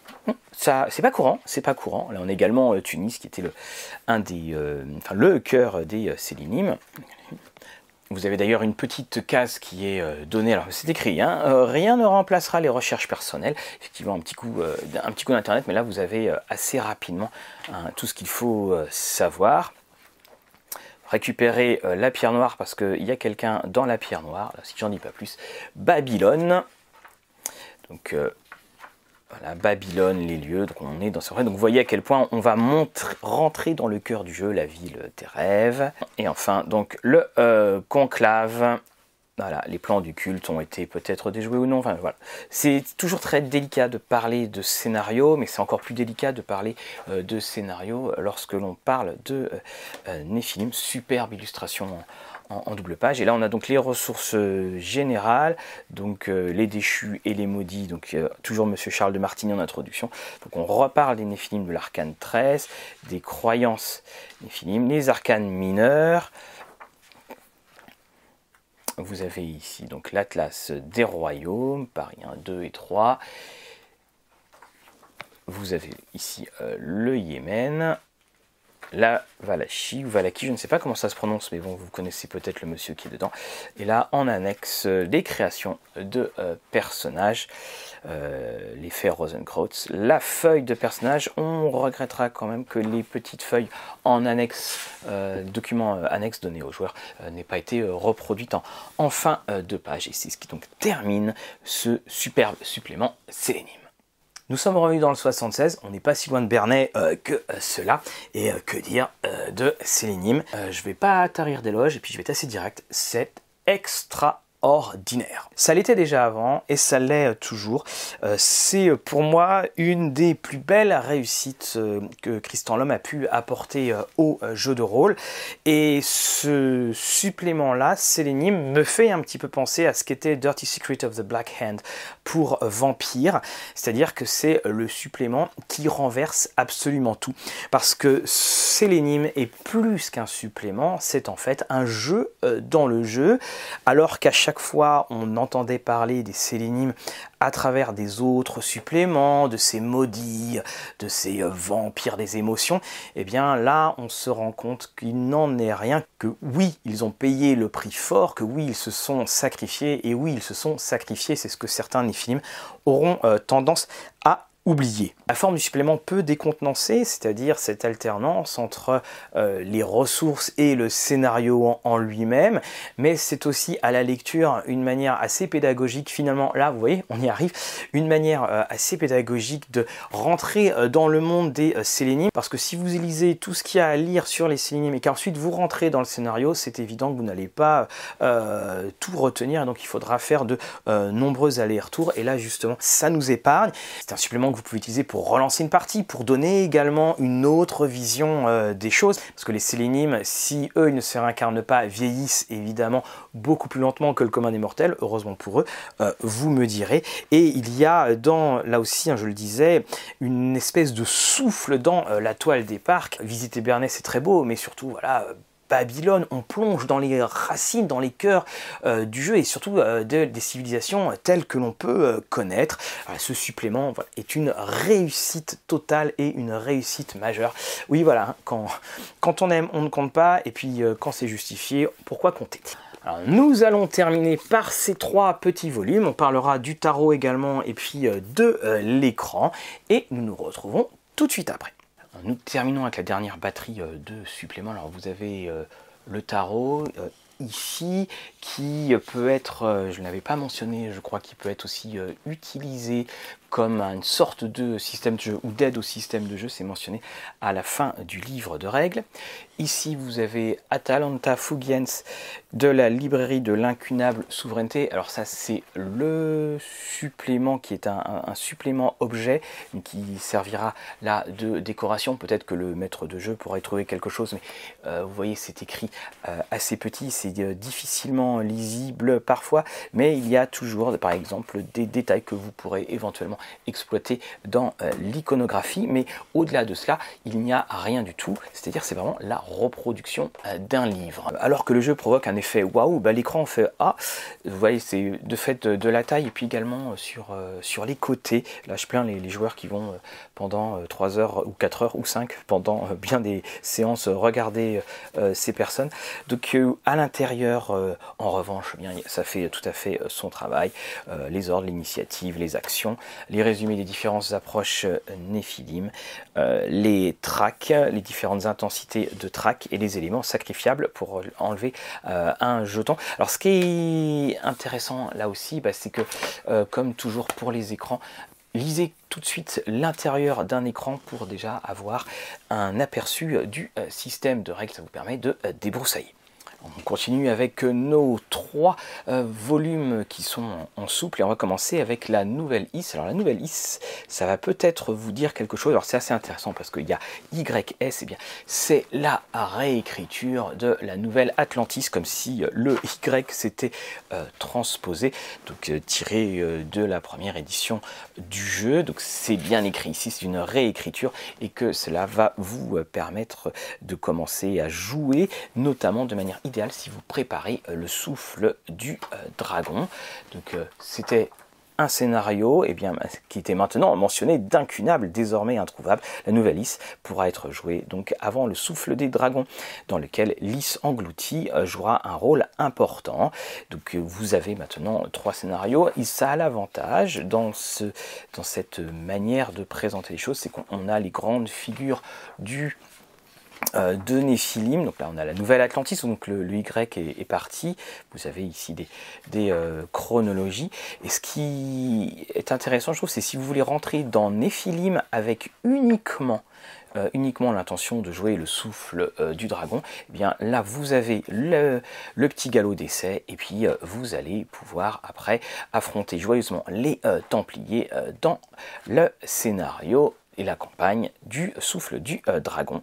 Donc c'est un, une très bonne porte euh, d'entrée et là aussi bah, ça se lit euh, fort bien comme d'habitude. Ici, l'éveil des éléments, on retrouve Guylaine Mignot et surtout Monsieur euh, Cédric Ferrand. On n'oublie rien de rien, on s'habitue, c'est tout. Euh, citation de euh, Jacques Brel. Et là, vous allez faire un voyage dans le passé parce que, impliqué dans un réseau de résistance de la région lyonnaise au cours de 39-45, les PJ ont accumulé trop de caïbas. Une de leurs alliés, une onirime, absorbe leur caïba lors d'une opération magique au coût non négligeable sur leur mémoire. Et ils ont donc auparavant auparavant décidé de copier leurs souvenirs élémentaires et de les cacher dans cinq sites.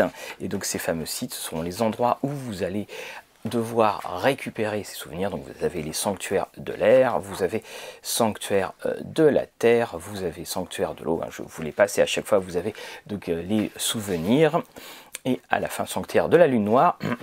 Et donc là, vous avez là aussi très très bonne chose, des mémoires fragmentées, c'est-à-dire que vous donnez aux joueurs ces extraits de texte et eux, ils vont devoir eh bien céder euh, de cela, ils vont devoir essayer de se euh, rappeler. C'est un très très bon euh, outil de jeu fort efficace là pour 30 euros. Donc vous voyez, c'est spécialement conçu pour débuter à Nephilim Légende ou pour lancer une campagne.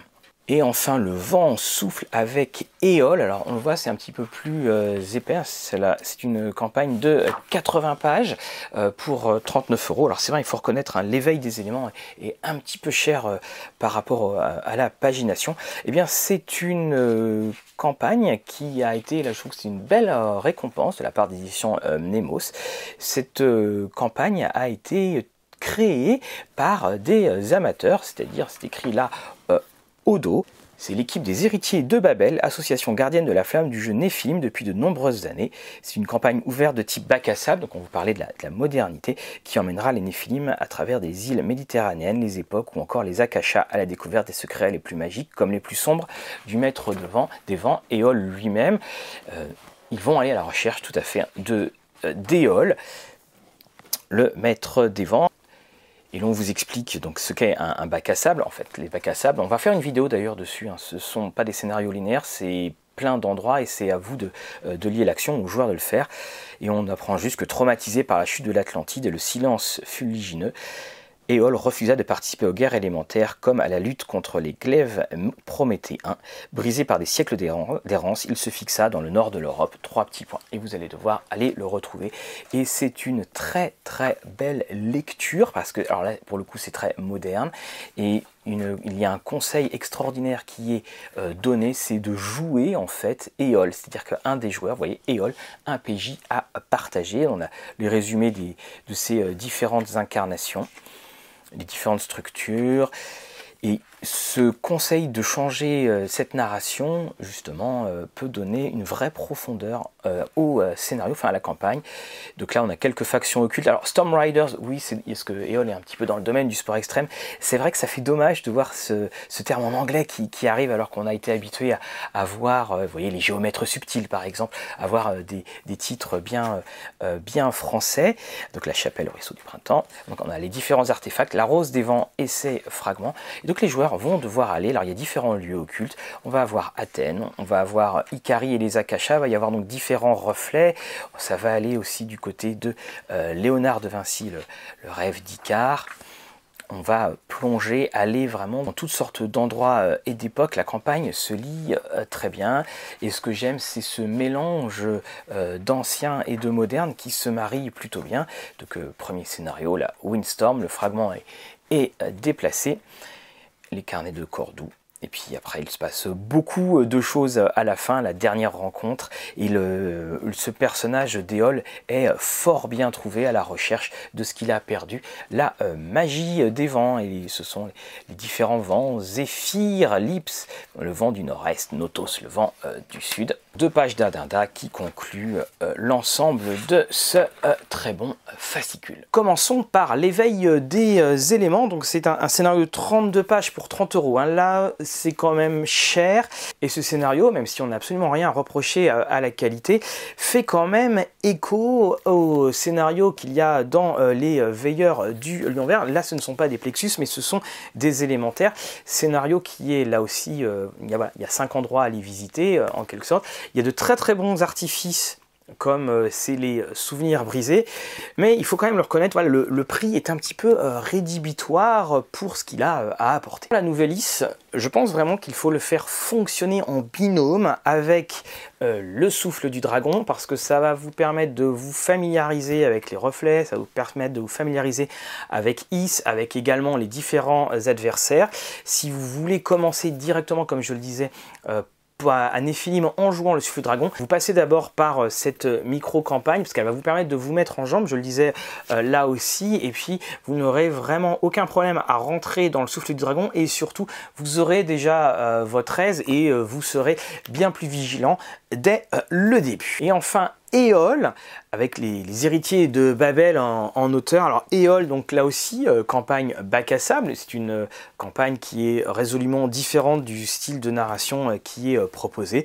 Et Éole a été une excellente surprise à, la lecture. On sent que c'est un scénario qui a été fait de nombreuses fois, qu'il y a des choses qui ont été ajoutées au fur et à mesure, parce qu'après tout, c'est ça le bac à sable. Alors si au début, la nouvelle incarnation d'Éole, ça peut surprendre un petit peu, en fait c'est logique et il y a vraiment de quoi jouer de manière très très touchante, de manière très euh, poétique, nostalgique, euh, ce personnage d'Éole. C'est quand même assez drôle de dire ça, je pensais pas qu'un jour je dirais ça dans une vidéo.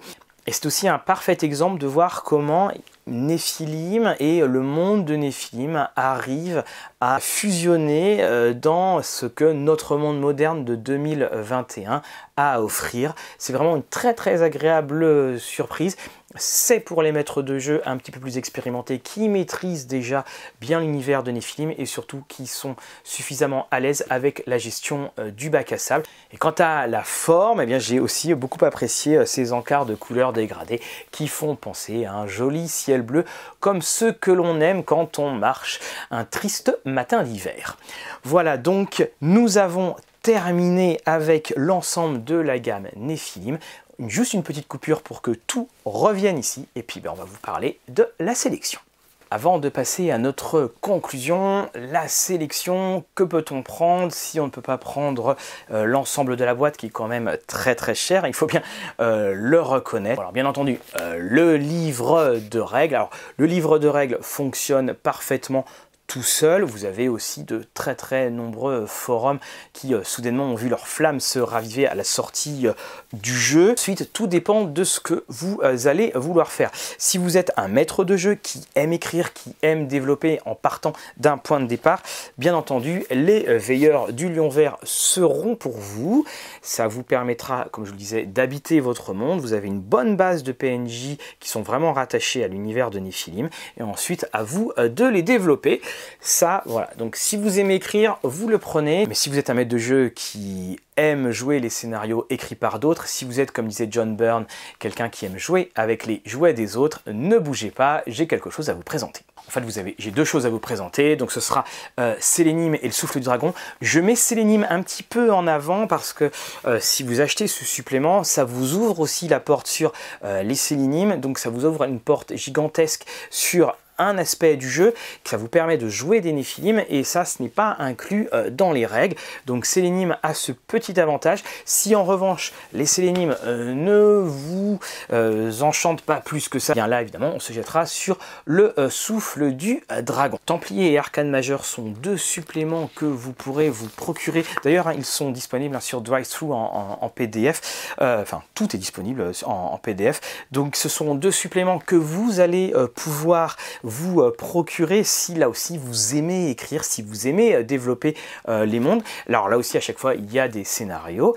si, mais si vous voulez vraiment développer et écrire, voilà, dans Templier et dans Arcane Majeur, vous avez absolument tout pour pouvoir créer de très très nombreuses histoires et surtout de pouvoir vous ancrer dans ce nouveau monde qui est le monde de Néphilim avec les mises à jour version 2000.020 de nos amis les Templiers. Ainsi se conclut euh, notre euh, gamme Néphilim avant que je vous parle des petits euh, conseils bibliographiques si jamais vous trouvez qu'il n'y a pas assez à lire. J'ai beaucoup réfléchi sur la manière dont je pouvais conclure cette vidéo. Tant la lecture a été un, ravissement, un enchantement. lecture exigeante, hein, de toute façon pour tous, hein, c'est lecture exigeante. Mais après tout, l'exigence, c'est souvent synonyme de qualité. et en fait, j'en suis arrivé à, une des conclusions. Je trouve que c'est un honneur pour euh, notre passion, pour notre hobby, le jeu de rôle, d'avoir un jeu comme Nephilim. C'est un honneur parce que si on veut euh, faire venir des personnes euh, au jeu de rôle, notamment des personnes qui ont évidemment la, notamment des personnes qui ont euh, la quarantaine et puis euh, qui n'ont pas forcément envie de faire de la fantasy, eh bien là vous avez le jeu euh, idéal. Alors il faudra les accompagner un petit peu, mais vous avez le, jeu idéal parce que il y a cette intelligence d'écriture. À chaque fois, lorsqu'on relit l'histoire, eh bien, on, acquiesce. Et à la fin de la lecture, et ce que j'ai trouvé aussi très touchant, c'est que on sent chez les auteurs une vraie émotion et une vraie fierté euh, qu'ils peuvent arborer sans aucun problème, une vraie fierté à avoir participé à Néphilim avant et à participer à Néphilim maintenant. Il y a une touche humaine dans euh, cette rédaction, il y a une touche humaine qui transparaît et puis finalement, oui, bah, les Néphilim, ils n'ont pas euh, de cas soleil, mais en tout cas, il y a une chose qu'on peut quand même dire au sujet de ce jeu, eh c'est que ce jeu est un jeu qui est lumineux.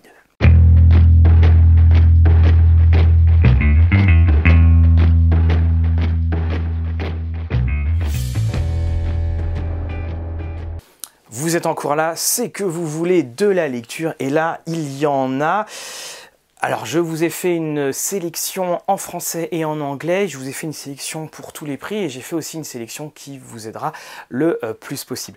Alors la première chose, d'ailleurs c'est mentionné euh, dans l'histoire éditoriale et puis lorsque les auteurs parlent au début de Néphilim, euh, le livre de base, eh bien évidemment c'est le pendule de Foucault de Umberto Eco qui est une sorte d'œuvre absolument inclassable où euh, foisonnent toutes sortes de euh, théories des Templiers. Et là, on parlait euh, d'endroits. Et eh bien, lorsque j'ai lu adolescent Le Pendule de Foucault, j'ai pas rigolé quand même à chaque page. Et eh bien, j'habitais à Troyes, tout près donc de Provins, le lieu des Templiers. Le pendule de Foucault, tout le monde se rappelle de la première page qui est là aussi un petit peu hermétique. Et lorsqu'on réussit à casser justement cette volonté. On a une vraie mise en abîme hein, d'ailleurs dans, le pendule de euh, Foucault. On trouve une histoire extraordinaire où vous allez rencontrer des personnes qui pensent être le comte Saint-Germain, où vous allez rencontrer des écrivains ratés, et puis vous avez euh, notre héros qui tente de découvrir ou pense découvrir un complot sur les euh, Templiers. Je n'en dis pas plus. Et pourquoi je dis que c'est euh, une œuvre inclassable? Parce que vous avez des digressions parfois euh, à non plus finir, tout comme dans certains livres censément magiques à la Aleister Crowley. C'est un, livre qui se, un livre qui se lit sous certaines conditions. Il hein. ne faut pas le lire tard le soir, parce que sinon bah, vous allez juste avancer d'une page et le lendemain vous allez revenir sur cette même page. C'est un livre aussi qu'il faut lire d'une traite, parce que si vous vous arrêtez, ça sera très très dur de vous euh, replonger dedans. Voilà, le pendule de Foucault d'Umberto Eco. Je continue pour la pile, hein, oui, c'était le seul que je n'avais pas. Alors avec ce euh, petit euh, lexique euh, qui s'appelle le lexique des sciences occultes. Alors c'est un livre qu'on ne peut trouver qu'en occasion. La dernière fois que j'ai regardé sur un, certain site, c'est-à-dire Amazon, eh bien il était à 79 centimes d'euros. Et dedans vous allez avoir aussi bien la définition de l'orphisme, de l'illuminisme, de l'impératrice, du crapaud, de la cristallomancie, du dédoublement. voilà, vous avez les signes astrologiques euh, vous avez également euh, les arcanes euh, du tarot, la cafédomancie, certains personnages comme Cagliostro. bref, vous avez tout ce qu'il faut pour tenter de surnager un petit peu. Surtout aussi, c'est une chose qui pourrait être intéressante, c'est à utiliser en jeu, à mettre autour de la table si vous entrez vraiment dans un aspect très ésotérique du jeu. Une autre inspiration euh, qui est citée abondamment euh, dans euh, Néphilim par les auteurs, c'est Tim Powers, Le poids de son regard, livre de 1940 89. Et Tim Powers, c'est vraiment un écrivain à, redécouvrir. Tim Powers, c'est le champion également de l'histoire secrète, de l'histoire euh, invisible. Là, vous allez avoir du Lord Byron, vous allez avoir du Kids, vous allez avoir des étranges créatures Néphilim. Bon, je n'en dis pas plus. Euh, bref, euh, Michael, il a tout pour être heureux, et puis bah, il va se rendre compte que son mariage, ça va poser de très très gros soucis. J'en dis pas plus après la, nuit de noces notamment. Lord Byron, on, on a en fait ces clins d'œil qui sont permanents à l'histoire, ces clins d'œil qui sont euh, permanents à la littérature. Et là aussi, ça tombait, c'était une période pré-internet, donc euh, quand on lisait cela, on savait qu'on touchait une, culture, mais si on ne savait pas de quoi il parlait, ben on, se laissait euh, porter. Maintenant, évidemment, quand on aime et qu'on veut bah, découvrir, on a juste à, taper. Là, ce n'était pas le cas. Un extraordinaire roman de Tim Powers, Le poids de son regard. Puis, de toute façon, on va retourner très très vite sur Tim Powers dans quelques livres. Ici, donc, euh, le dictionnaire des symboles, des arts divinatoires et des euh, superstitions. Alors là aussi, si vous voulez jouer dans la branche très ésotérique, donc là, c'était les collections de livres à 2 euros, donc il se trouve encore à page Donc, par exemple, on apprend que la barbe est le symbole de la sagesse dans les anciennes civilisations. On parle de la kibomancie, on parle du pouvoir de la licorne, de la numérologie, de la pierre philosophale, de l'anxinomancie. Bref, vous avez de quoi faire avec celui-là. Je continue avec les récits et légendes des lieux euh, mystérieux. Alors ça aussi, donc les parchemins de Rennes-le-Château, le chien de Montargis. Vous avez ici Gilles de Rais, satanique, maréchal de France. Le Néphilim s'ancre dans la France euh, fantastique. Et eh bien là, vous avez toutes sortes de développements de cette, force, de cette France fantastique euh, qu'il est possible de, faire. Vous avez ici la, forêt de Brocéliande, les armées de Pierre de Carnac ou alors Regardez, Is, la ville engloutie, je n'invente rien. Dans ce petit livre, il y a de fort nombreux trésors. Je reviens de nouveau avec Team Powers. Alors il y a deux versions. Donc c'est la version euh, Les Voix euh, d'Anubis, toujours par Casa, et puis la dernière version superbe, hein, des Voix euh, d'Anubis 2 aux éditions Brajlon avec ce petit côté doré. Et puis au fur et à mesure, la poussière dorée a tendance à s'en aller. Donc quand on lit, on a les mains toutes dorées. Donc là aussi, on a, une histoire, on a une histoire secrète et puis on a quand même un personnage qui a pas de bol parce que c'est un universitaire euh, californien et euh, lorsqu'il va donner en fait une, conférence sur euh, le poète Coleridge, l'auteur des Lyrical Ballads, eh bien il va se retrouver plongé dans le passé. Ça nous arrive pas à tous, hein, bien entendu.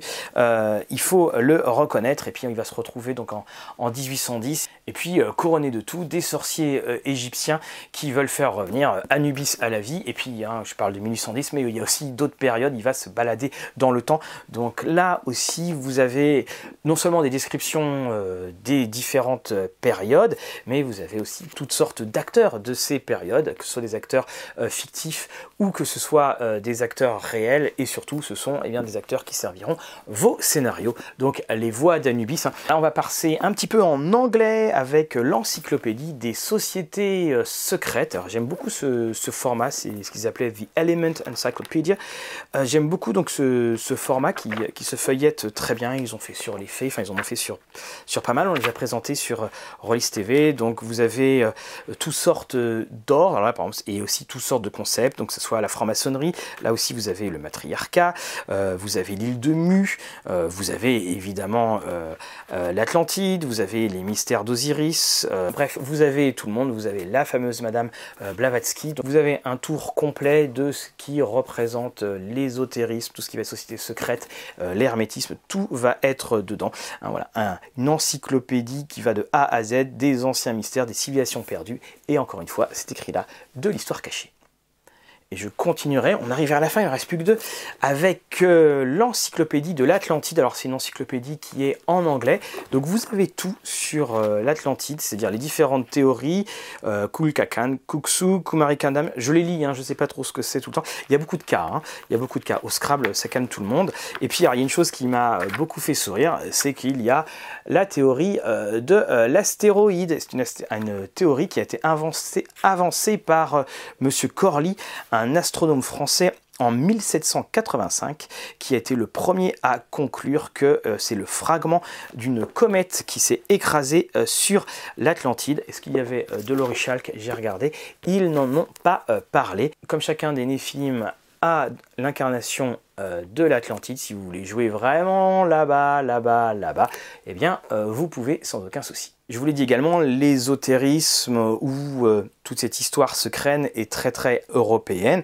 Eh bien, je vous propose aux éditions bouquins, ça fait 1200 euh, pages, ésotérisme d'ailleurs. Et là, on couvre par exemple eh bien l'Océanie, on couvre aussi donc, euh, tout ce qui va être les pratiques chez les Amérindiens, chez les Asiatiques et chez les Égyptiens. Alors ça, nous, on apprend beaucoup de choses, notamment avec le Anubis euh, embaumé, ou euh, comment la maladie était euh, également parfois perçue comme une sorte d'invasion. Vous avez aussi l'alchimie gréco-égyptienne, vous avez le sphinx de Gizeh, vous avez Gizeh, Gizeh, la constellation d'Orion. vous jouez à l'appel de Cthulhu, ça va vous servir parce que les Égyptiens Ils servent aussi euh, beaucoup les différentes voies de recrutement et les pratiques euh, ascétiques, euh, les ésotérismes ensuite monothéistes. On a également la Kabbale qui est mentionnée, on a les Japonais, les Tibétains. bref, vous avez beaucoup de choses et les Océaniens. Et j'adore pour ma part ceux sur les Océaniens. C'est un livre, là aussi, qui se picore. C'est un livre, on pose, on, regarde.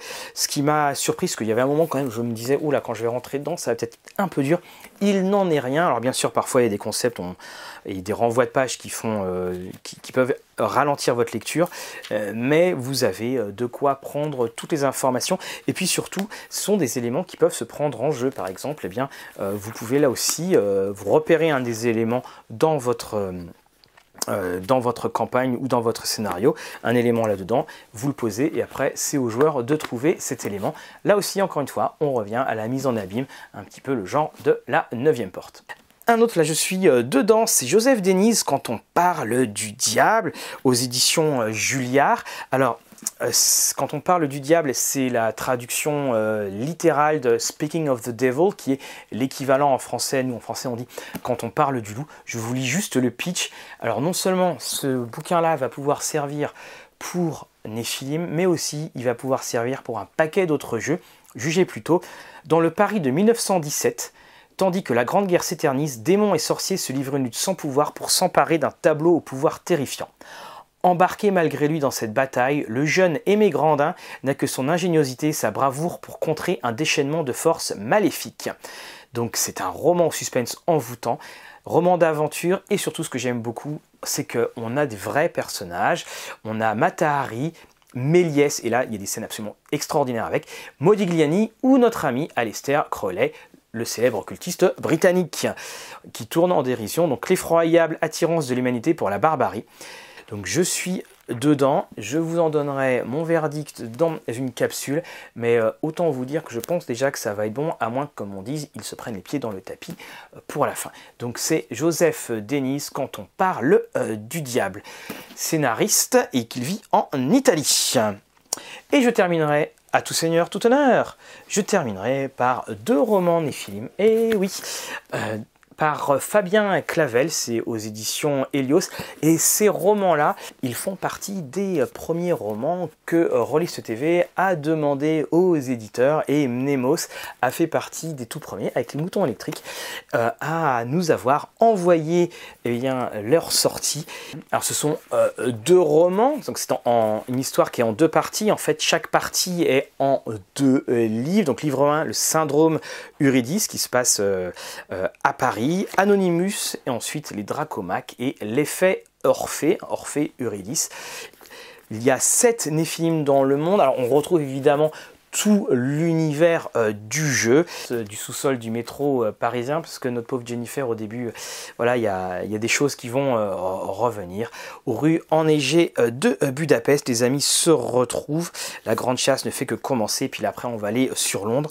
Ce que j'ai beaucoup aimé, moi, dans ces romans, alors ça fait un petit bout de temps que je, je l'ai lu, puis je l'ai lu, j'avais aimé parce que ça nous mettait encore une fois en jeu l'univers de Néphilim, et puis également j'avais énormément aimé la plume de Fabien Clavel qui fait montre de tout son talent en ce qui concerne l'exposition des euh, personnages, de parler également des différentes époques et également euh, d'écrire les ambiances assez inimitables du monde de euh, Néphilim. Alors je sais qu'il y a d'autres romans, n'hésitez pas à les mettre en, commentaire. On ne peut pas tous les mettre. Il y a également par exemple eh bien, le Da Code, bien entendu, hein, c'est une ouverture pour Néphilim. Ceci était ma sélection. Je n'ai comme je vous l'ai dit, à part le pendule de Foucault, j'ai présenté uniquement des livres que j'avais pour que vous puissiez euh, les voir matériellement. Voilà, 2020 est bien commencé. N'oubliez pas de partager, de liker, de tiper, c'est ce qui nous euh, permet, 2 euros, 3 euros, c'est ce qui nous permet ensuite d'aller en convention. Ce sont les euh, petits coups qui font les grandes rivières, je crois que c'est à peu près ça, mais de toute façon, vu l'heure qu'il est maintenant, je ne sais plus ce que je raconte. En attendant de nous revoir, que vos parties soient belles.